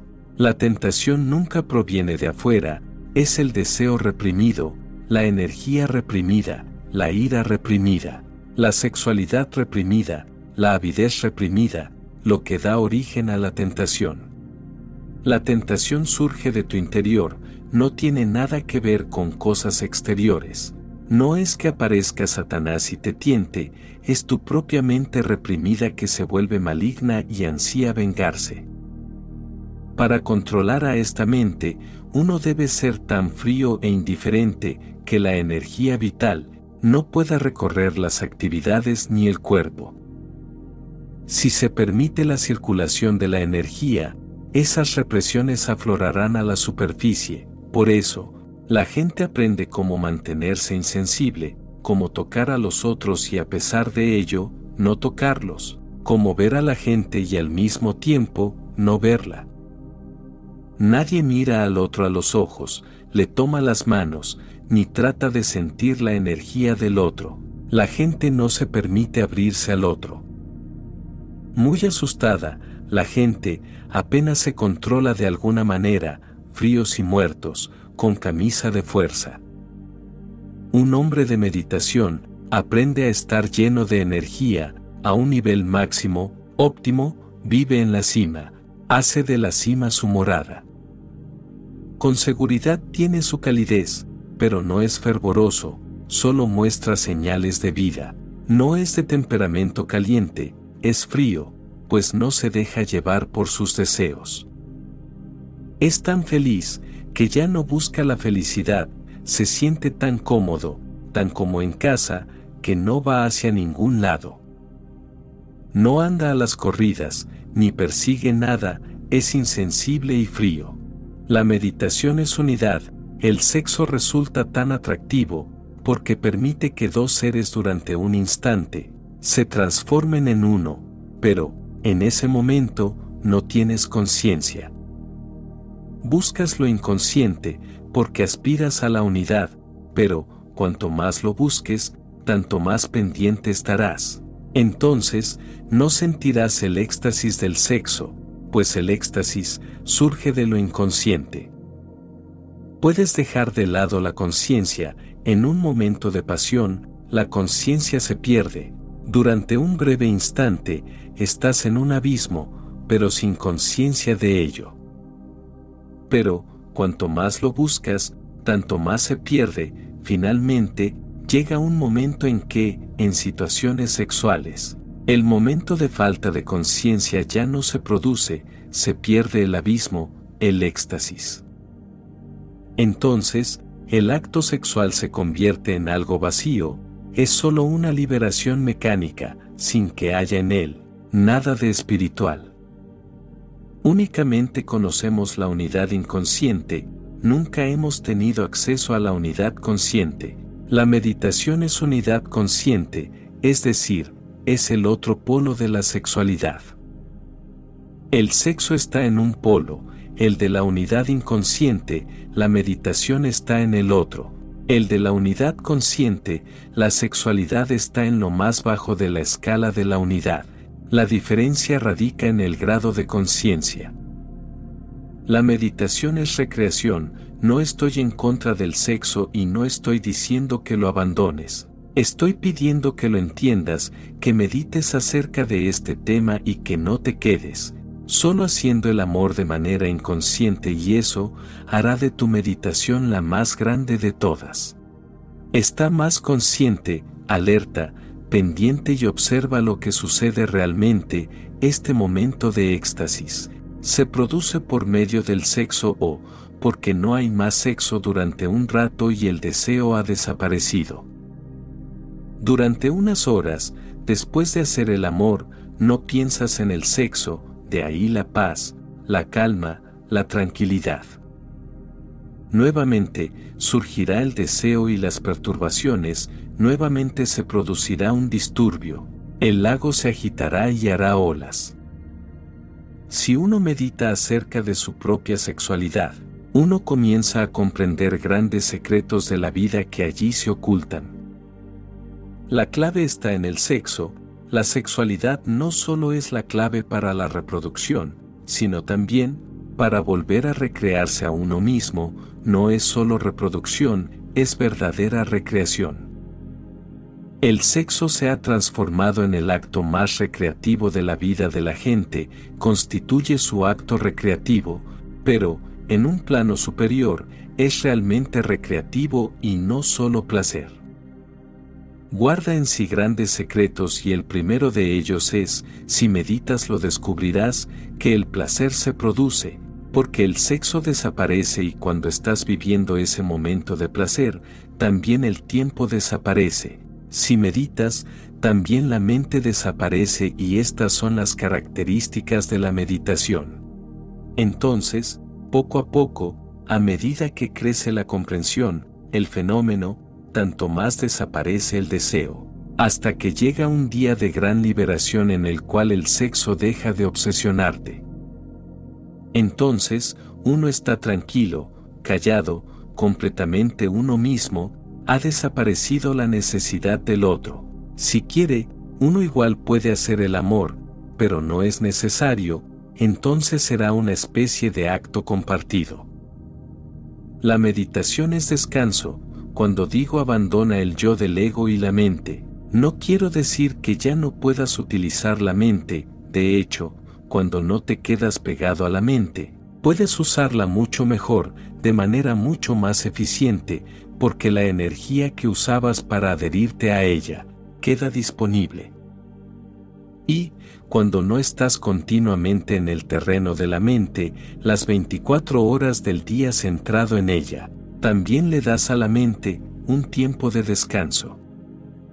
Sabes, todos los materiales necesitan descansar, hasta los más resistentes se fatigan. Entonces, ¿qué decir de este sutil mecanismo de la mente? Es el mecanismo más sutil del mundo, en un cráneo tan pequeño, tienes una biocomputadora tan compleja, que no existe aún ninguna computadora creada por el hombre que sea capaz de competir con la mente. El gran problema es que te has olvidado de cómo apagarla, queda encendida durante 70 u 80 años, funcionando y funcionando y se fatiga. Por eso, la gente pierde inteligencia, por la sencilla razón de que están muy cansados. Si la mente pudiera descansar un poco, si pudieras dejarla tranquila, durante unas horas por día, si de vez en cuando le dieras un descanso a tu mente, ella rejuvenecería, se volvería más inteligente, más eficiente, más capacitada. Entonces, no digo que no utilices tu mente, sino que no seas usado por ella, justamente en este momento. La mente es el amo y tú, el esclavo. La meditación te hace amo y transforma a la mente en esclava. No olvides que, la mente como amo es peligrosa, porque después de todo, no deja de ser una máquina, pero la mente como esclava es extremadamente útil e importante. Una máquina debe funcionar como tal, no como amo, nuestras prioridades están todas del revés. Es tu conciencia, la que debería ocupar el lugar del amo. Entonces, cada vez que quieras usarla y por supuesto que la necesitarás en el mundo actual, úsala, pero cuando no la necesites, cuando estés descansando en tu casa, no hay necesidad, déjala de lado y olvídala. Simplemente existe y deja que la vida se manifieste ante tus ojos. Existe un puente muy utilizado desde la antigüedad para ayudarte de manera simple a entrar en la meditación y es a través de las vibraciones del sonido, aunque solo es necesario porque no podemos calmar el flujo de pensamiento. Todo en este mundo es vibración, al elevarla, nos permite salir de los estados de tristeza, infelicidad y ansiedad, en los que estamos acostumbrados a movernos por no conocer esta gran verdad. Luego debemos mantenernos en ese estado diariamente, ya que las células de nuestros cuerpos están en continua vibración, aunque la mayor parte del tiempo, son invadidas por las frecuencias densas que yacen en los ambientes u otros seres. Con mucho amor y dedicación, hemos creado el canal de YouTube llamado Relax Your Soul, te invitamos a visitarlo para que al menos unos minutos por día le regales a tu cuerpo y a tus ambientes vibraciones elevadas, con frecuencias cuidadosamente diseñadas para volver al estado de plenitud y paz, en que todo ser merece vivir en esta humanidad. Capítulo 5. El estado de no elección. Existen muchos dichos de Jesús que tienen un valor sin igual, aunque muchas veces no es entendida la enseñanza que yace detrás de sus palabras. Este mensaje profundo, interpretado por el maestro Hoyo, tiene el poder de elevar la frecuencia vibratoria y expandir la conciencia de quien lo pueda contemplar. Jesús dijo, es imposible que un hombre monte dos caballos y que tire de dos arcos. Es imposible que un sirviente sirva a dos amos, porque entonces honrará a uno y ofenderá al otro. Debemos comprender que todo el mundo ya está montado en dos caballos, todo el mundo ya está tirando de dos arcos, no solo de dos, sino de muchos. Así es como la angustia se crea, así es como estás constantemente en ansiedad. La ansiedad muestra de alguna manera que estás montado en dos caballos. ¿Cómo puedes estar en tranquilidad? Imposible, porque dos caballos están corriendo en dos direcciones y tú no puedes ir a ningún sitio. Con un caballo, el movimiento es posible, puedes llegar a alguna parte, con dos caballos. El movimiento es imposible, se negarán mutuamente y no llegarás a ningún sitio, y esta es la ansiedad, que no llegarás a ninguna parte. En lo profundo, esta es la angustia de todas las personas, que la vida se les está escurriendo de las manos. El tiempo cada vez se hace menos y menos, mientras que la muerte se acerca y no están llegando a ninguna parte. Como si te hubieras vuelto un charco de agua, simplemente secándose y secándose, muriendo, sin meta, sin satisfacción, pero, ¿por qué está sucediendo? porque han estado tratando de hacer lo imposible. Amada alma, trata de comprender cómo funciona la mente dentro de ti, entonces serás capaz de entender lo que Jesús quiere decir. Quieres ser tan libre como un pobre, porque solo un pobre puede estar libre, porque no lleva cargas, porque no tiene nada que proteger, porque no le puedes robar. No tiene miedo, no le puedes arrancar nada, porque no tiene nada, sin nada, él está tranquilo, sin ninguna posesión, nada se le puede robar. Nadie es su enemigo, porque no es un competidor en absoluto, no está compitiendo con nadie. Quiere ser tan libre como un pobre, como un mendigo, pero también quieres estar tan seguro como un rico, tan seguro como un príncipe. El hombre rico está seguro, el hombre rico está en la seguridad, se siente más arraigado. Exteriormente, él ha hecho todos los convenios, no es vulnerable contra la muerte, tiene protecciones, no le puedes lastimar tan fácilmente, tiene todo previsto. A ti, te gustaría ser tan libre como el mendigo y estar tan protegido como un príncipe, entonces, Estás sentado en dos caballos y es imposible llegar a ninguna parte. Amas a una persona, pero quieres que esa persona se comporte como una cosa, completamente en tus manos. Pero no puedes amar a una cosa, porque una cosa está muerta y no puede responderte. Así, si el otro es realmente una persona, no puede ser poseído, es como el agua, Cuanto más tratas de agarrarla en tu mano, más se escapa, porque ser una persona quiere decir ser libre. Si es una persona, no lo puedes poseer, si puedes poseerlo. Ya no es más una persona y no serás capaz de amarlo, entonces es simplemente una cosa muerta. ¿Quién puede amar una cosa muerta? Estás montado en dos caballos, quieres a una persona como una cosa, lo cual es imposible. Una persona tiene que ser libre y viva, solo entonces la puedes amar, pero entonces la sientes difícil, comienzas a poseerla, comienzas a matarla, la estás envenenando. Si te permite este envenenamiento, tarde o temprano será tan solo una cosa. Así que, las esposas se vuelven unas piezas decorativas en casa, los esposos se vuelven tan solo guardianes. Pero el amor desaparece y esto está sucediendo en todas las direcciones. Hay duda en ti, porque la duda tiene sus beneficios, te da más poder calculador, te da más protección. Nadie puede engañarte tan fácilmente, así que dudas, pero entonces, la duda crea ansiedad porque en lo profundo estás intranquilo. La duda es tal como la enfermedad, a menos que tengas confianza, no puedes estar en tranquilidad, porque la duda significa vacilación y la vacilación es intranquilidad.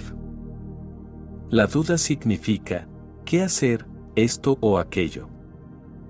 La duda significa, ser o no ser. Y es imposible decidir, ni siquiera en un solo punto es posible decidir con la duda. A lo más, puedes decidir con la parte de la mente que llega a ser la mayoría y la minoría, está ahí y no es una pequeña minoría.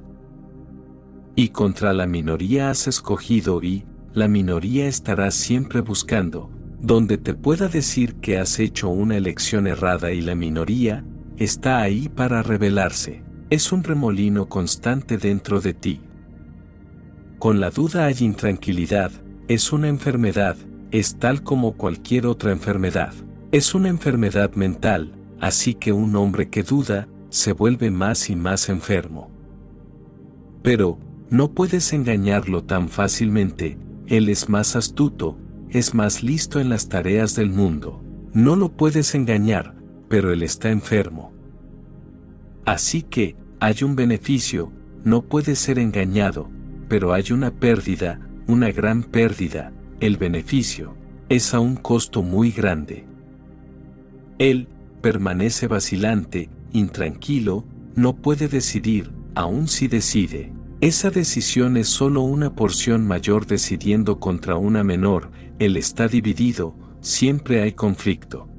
La confianza también la queremos, también queremos tener fe, porque la fe nos da salud, no hay indecisión. Estamos completamente seguros, la certeza nos da felicidad, no hay vacilación, no estamos vacilantes. Somos un todo sin dividir, en totalidad y salud.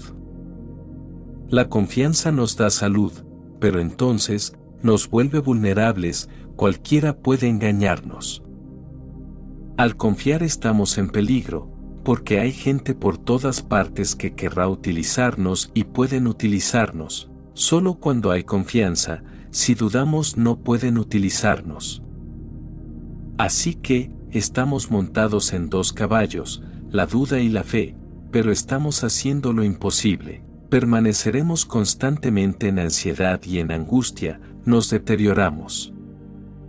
En este conflicto de dos caballos pereceremos, algún día va a haber un accidente, ese accidente será nuestra partida, estaremos acabados antes de que hayamos llegado a ninguna parte, estaremos acabados antes de que broten las flores, estaremos acabados antes de que lleguemos a saber lo que era la vida, lo que quiere decir ser, nuestro ser ha desaparecido.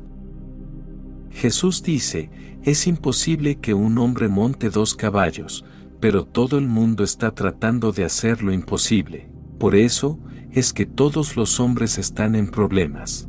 Y, digo que esto sucede en todas las direcciones, así que no solo son dos caballos. Hay miles de caballos juntos y en todo momento estás haciendo la contradicción. ¿Por qué ocurre?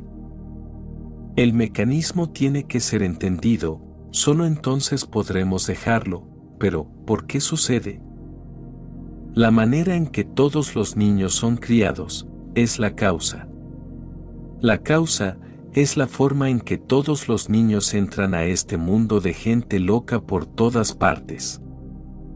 Ellos crean contradicciones, te enseñan cosas contradictorias, por ejemplo, te han enseñado, ama a toda la humanidad, sé fraternal con todos, ama a tu prójimo como a ti mismo y simultáneamente, se te ha educado, se te ha criado, se te ha condicionado para competir, para competir con todo el mundo.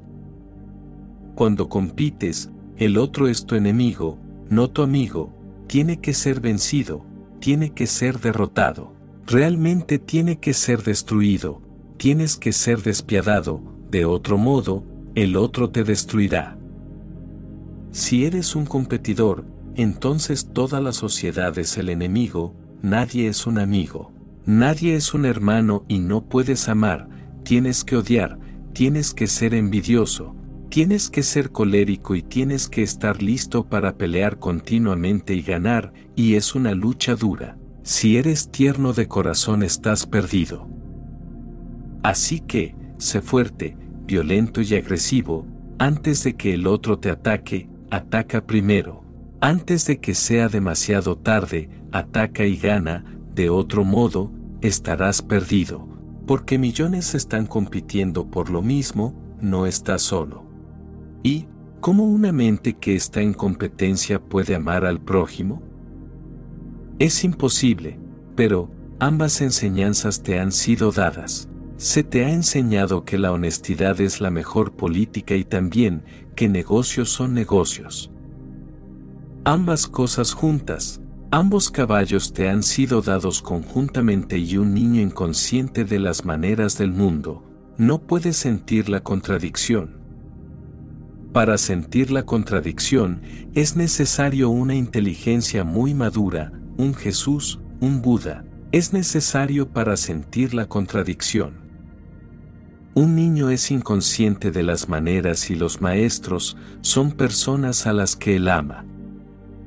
Al padre, a la madre, a la familia, él los ama, ¿cómo podría creer que están creando contradicciones en él? Ni siquiera puede imaginarlo, porque ellos son los protectores. Son bondadosos con él, lo están cuidando, son la fuente de energía, de vida, de todo, así que, ¿por qué van a crear contradicciones? Un padre ama, una madre ama, pero, el problema es que ellos también fueron criados de la misma manera errada y, ellos no saben qué hacer, excepto repetir. Cualquier cosa que sus padres les enseñaron, ellos están enseñando a sus hijos. Están simplemente transfiriendo una enfermedad de una generación a la otra. La enfermedad está siendo transferida, puede que la llames el tesoro o tradición, pero es una enfermedad. Es una enfermedad, porque nadie se vuelve sano a través de ella. Toda la sociedad se hace cada vez más y más neurótica y un niño es tan simple, tan inocente, que puede ser condicionado en formas contradictorias. Para cuando se dé cuenta de las contradicciones, será demasiado tarde y sucederá, que se pierde toda la vida y lamentablemente, nunca te das cuenta que estás montado en dos caballos. Piensa en esta contradicción y encuéntrala, Trata de encontrarla en tu vida, vuélvete un buscador. Muchos seres encontrarán millones de contradicciones, una gran confusión, un desorden, un caos. Cuando la gente pide silencio, es casi imposible, porque el silencio solo puede existir, cuando todas las contradicciones han sido abandonadas. Se necesita un esfuerzo arduo, una inteligencia muy penetrante, comprensión, madurez. En realidad, no hay nada ahí y pensamos que, solo repitiendo una oración llegaremos al silencio. Si fuera tan fácil, entonces todo el mundo habría llegado al silencio. Simplemente, repitiendo Ram, Ram, ¿nos volveremos silenciosos? Montado en miles de caballos, repitiendo una oración, ¿nos volveremos silenciosos? Esa oración, de nuevo se volverá un caballo más, eso es todo, más confusión será el resultado. Se ha agregado un caballo más, estarás más confundido con él, por lo tanto, mira a los así llamados hombres religiosos, están más confundidos que los mundanos, porque se ha agregado nuevos caballos. El hombre que vive en la plaza pública está menos confundido, porque por lo menos puede estar teniendo muchos caballos, pero todos pertenecen a este mundo. Por lo menos, algo es igual, similar, todos pertenecen a este mundo y este hombre religioso, tiene todos estos caballos. Aquellos que pertenecen a este mundo y ha agregado algunos caballos nuevos que no pertenecen a este mundo. Él ha creado una división más grande, el otro mundo, Dios. El reino de Dios y continúa moviéndose en este mundo, se vuelve más confundido. Más conflictos surgen en su ser y está hecho pedazos. No es un todo, todos los fragmentos volando por todas partes, toda su integridad destruida, esto es neurosis. La manera en que hemos sido criados es cerrada, pero, no se puede hacer nada ahora, porque ya hemos sido criados, no podemos retroceder. Así que, tenemos que entenderlo y dejarlo a través del entendimiento.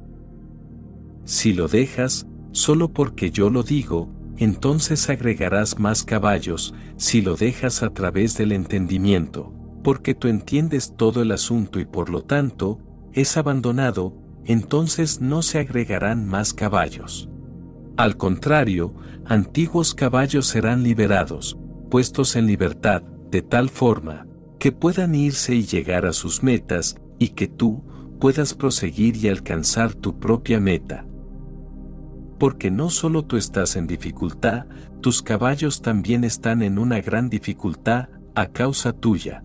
Ellos tampoco pueden llegar a ninguna parte. Ten piedad de ti y de tus caballos, de ambos.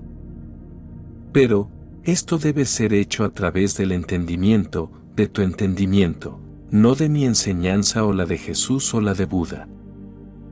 Ellos pueden mostrar el camino, pero, si lo sigues sin entender, nunca llegarás a la meta.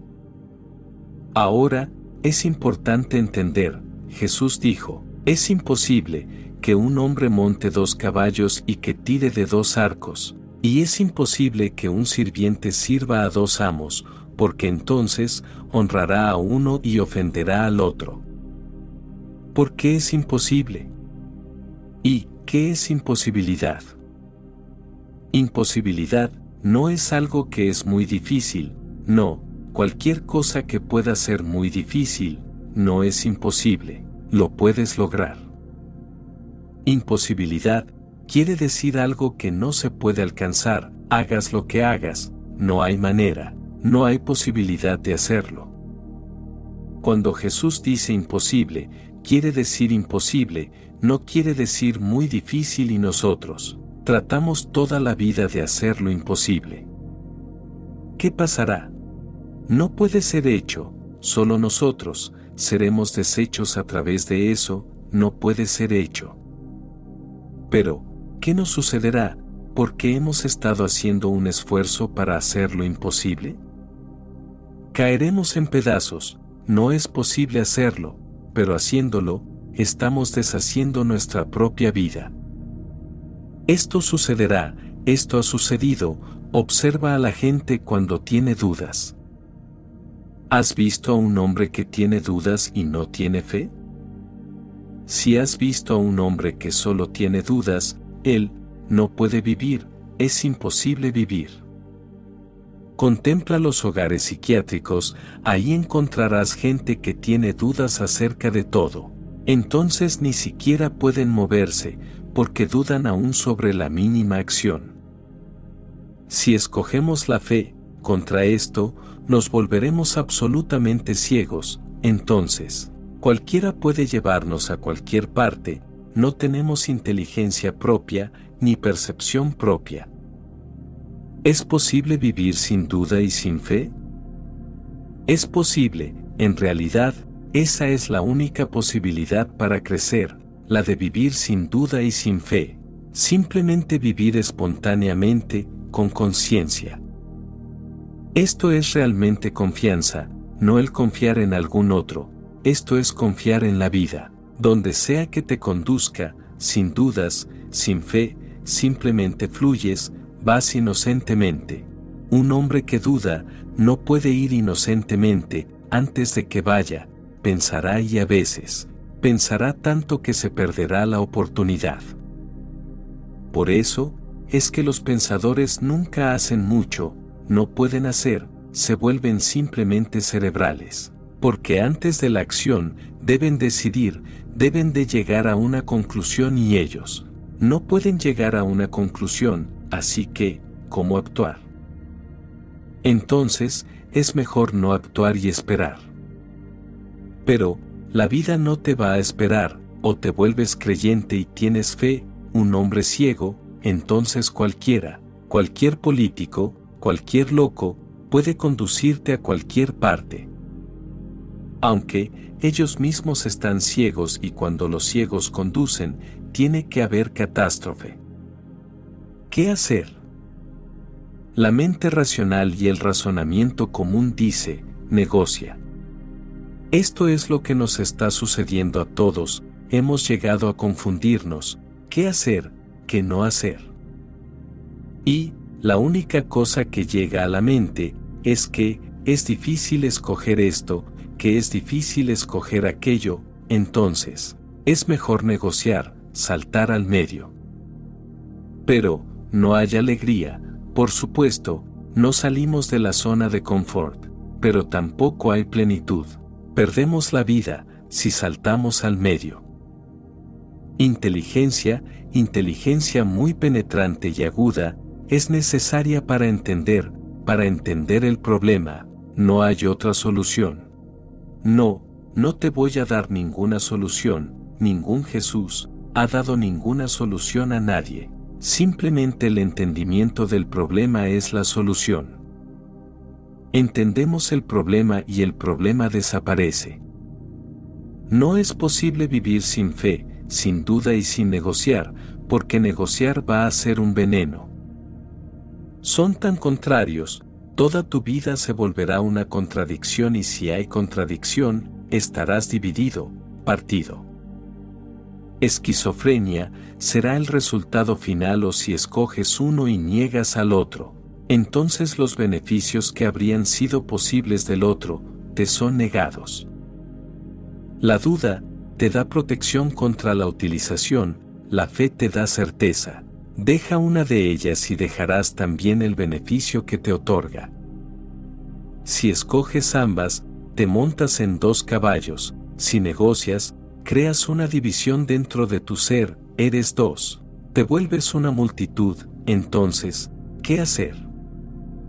Simplemente, entiende el problema y bájate de ambos caballos, no negocies, entonces, se da un tipo totalmente distinto del ser, una cualidad totalmente diferente de conciencia. Pero, ¿por qué no estamos haciendo eso?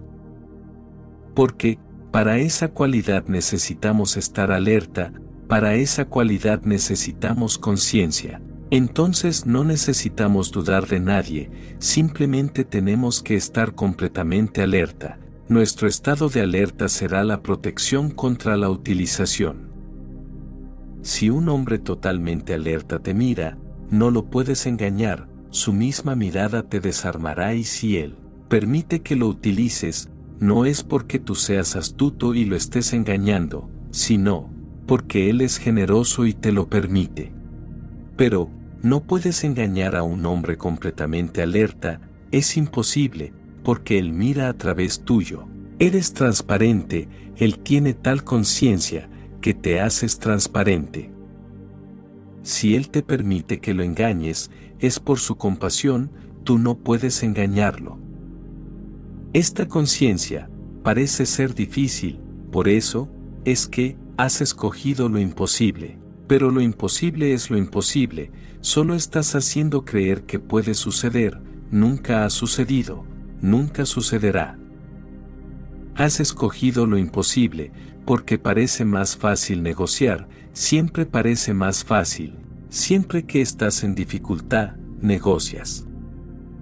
Pero, negociar nunca ayuda a nadie, porque negociar significa que dos contrarios existirán dentro de ti y ellos siempre estarán en tensión y te dividirán, y un hombre dividido nunca puede ser feliz.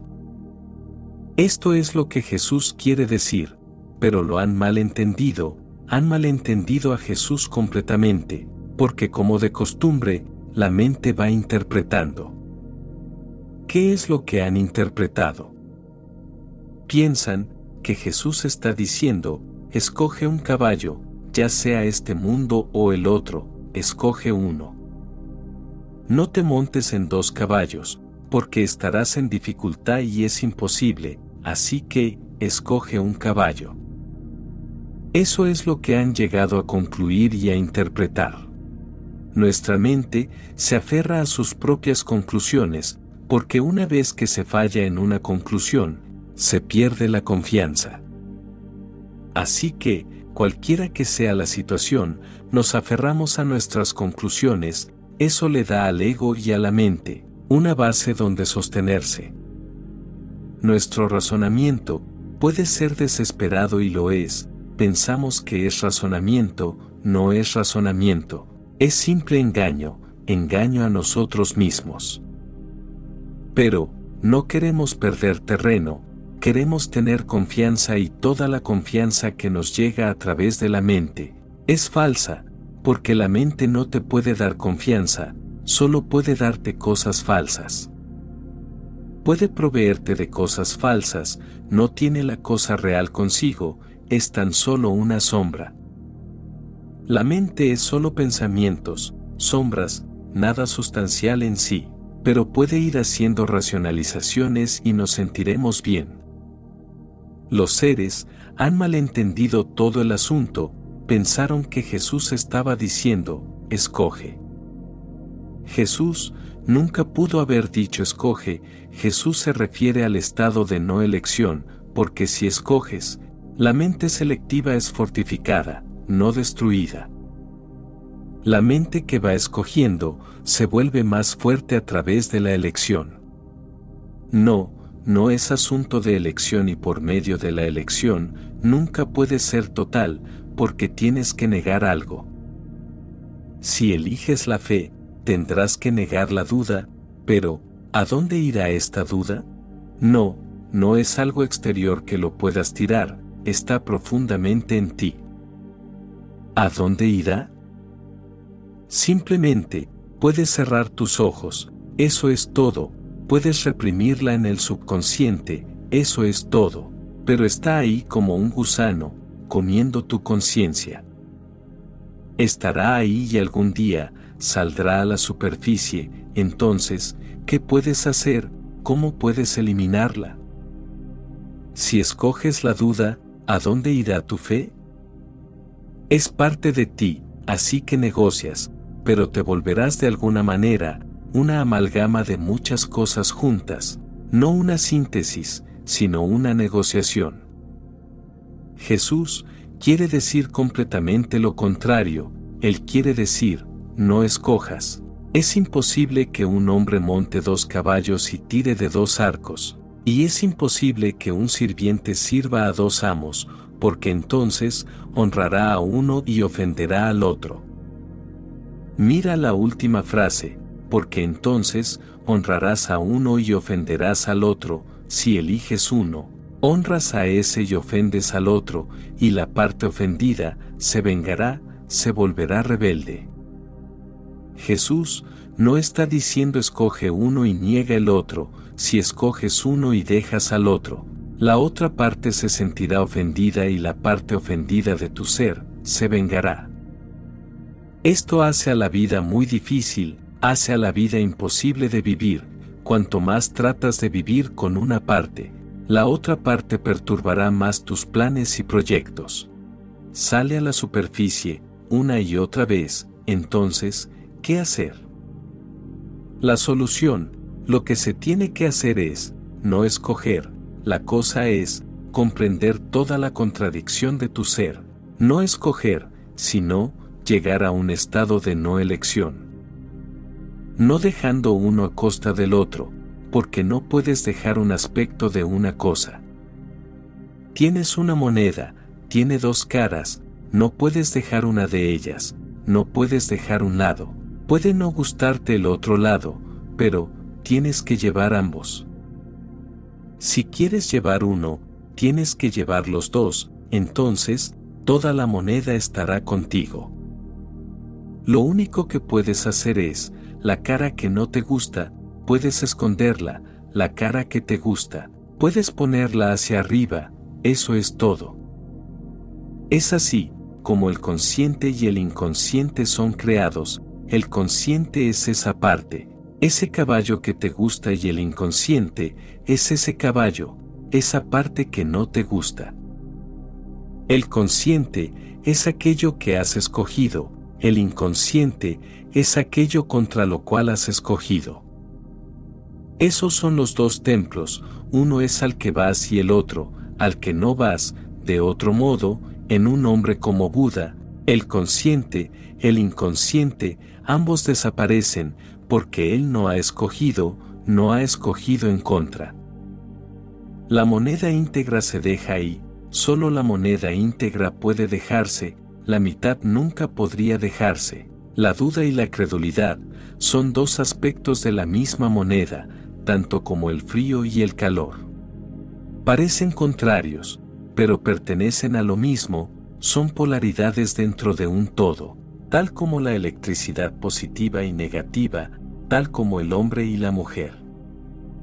Parecen opuestos, pero son polaridades de un solo fenómeno, No puedes dejar la electricidad negativa sin dejar la electricidad positiva, no puedes retener una y dejar la otra.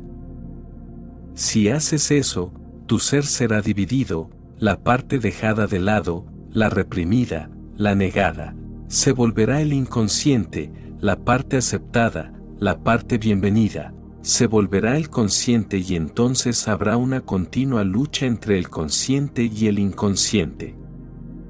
Pero, todos estamos montados en dos caballos, el único camino es dejarlo todo y el secreto, no está en dejarlo, porque el dejarlo puede volverse también una elección.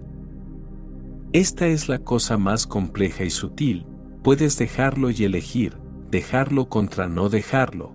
Entonces de nuevo hay dos caballos. No, esto tiene que ser hecho por medio del entendimiento. Dejarlo no es el asunto, entenderlo es el asunto.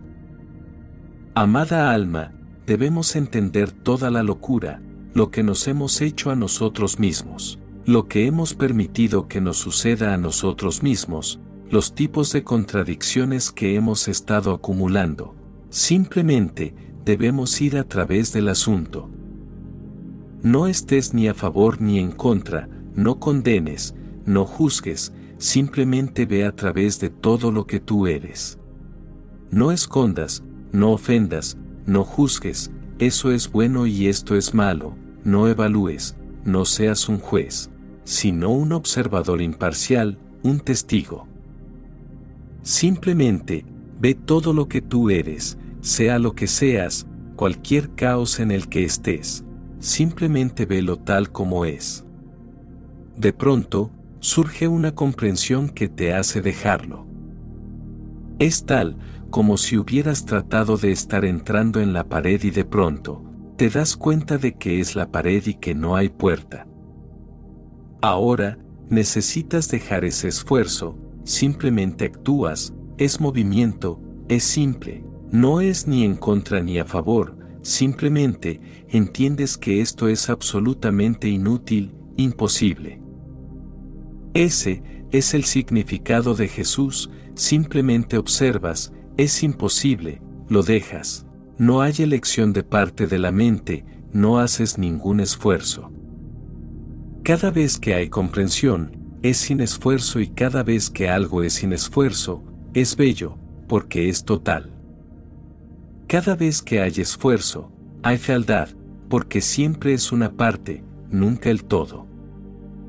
Esfuerzo, quiere decir que en lo profundo estás luchando contra algo, pero, ¿por qué estás luchando? Porque aquello por lo que estás luchando, todavía tiene significado para ti y el enemigo también tiene significado, tal como el amigo, el significado opuesto, pero tiene significado. ¿Alguna vez has pensado que, cada vez que un enemigo muere, algo en ti muere inmediatamente? No solo sufres por la muerte de tus amigos, sufres por la muerte de tus enemigos, no puedes ser el mismo. Ahora, ¿contra quién podremos luchar? ¿Contra quién aceptar el reto? El ego se desvanece si el enemigo no está presente. La mayoría de las personas están constituidas por sus amigos y por sus enemigos son una contradicción. Solo es íntegro aquel que no tiene ni enemigos ni amigos, quien no ha elegido, quien no tiene inclinación a favor de esto o de aquello. Quien simplemente fluye momento a momento, con una conciencia sin elección y cualquier cosa que la vida le traiga, la permite. Él, flota, no está nadando, no es un luchador, está en un estado de dejarse fluir. Amado ser, si puedes entender esto, entonces serás capaz de entender el significado de Jesús.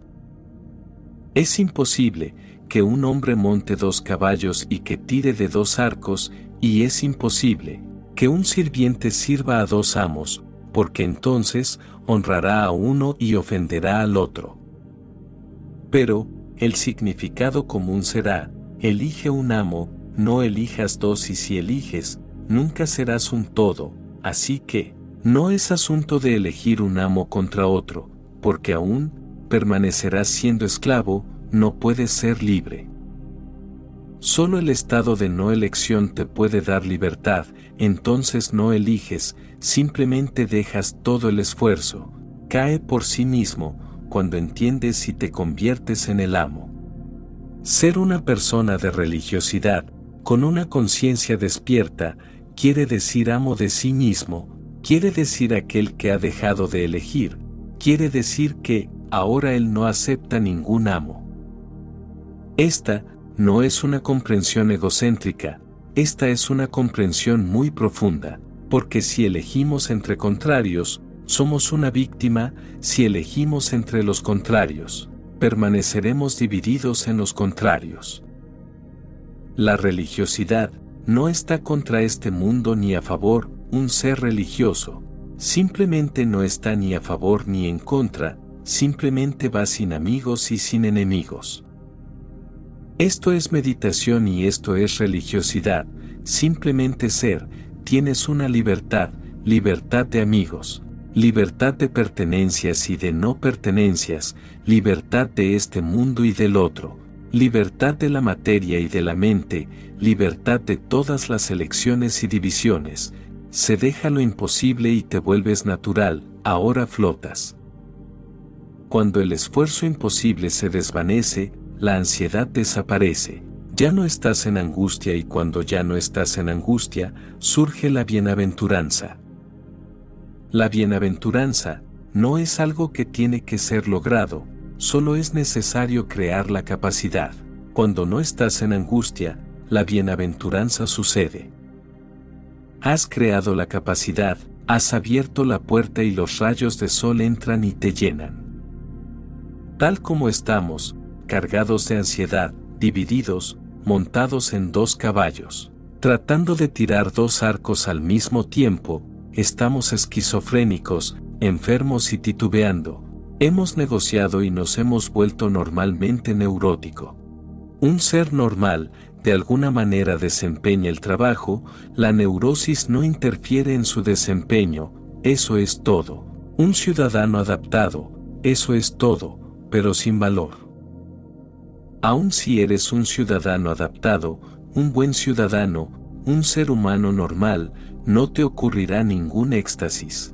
Permanecerás triste y cualquier cosa que logres en este mundo, te dará más tristeza. Observa a la gente que ha triunfado, que está delante de ti, que ha llegado a la cima y verás que están más tristes que la gente que no tiene tanto éxito, porque sus esperanzas se han perdido.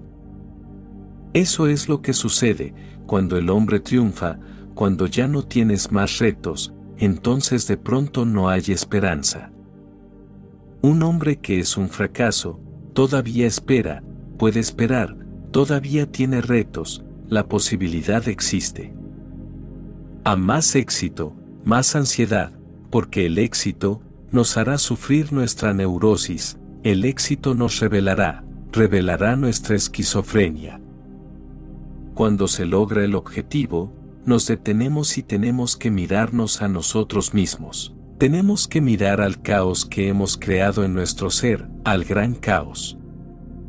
De pronto, nos volvemos locos, siempre hemos estado un poco locos, pero se nos revela cuando triunfamos, porque cuando no hay nada más en que soñar, tenemos que confrontarnos a nosotros mismos. La bienaventuranza, no es posible tal como estamos, la felicidad es imposible. Solo podemos esperar que venga y tolerar el dolor, el sufrimiento que nos hemos creado a nosotros mismos. Pero, la bienaventuranza es posible, le ha sucedido a un Jesús, a un Buda, te puede suceder a ti, pero entonces tienes que dejar lo imposible a un lado. Piensa en lo natural, en lo posible, en lo fácil, no pienses en lo imposible, en lo difícil, en los retos. Al ego siempre le gusta hacer lo imposible. Es un fracaso, tiene que ser un fracaso, pero al ego le gusta tomar el reto de lo imposible, porque entonces, sientes que eres alguien.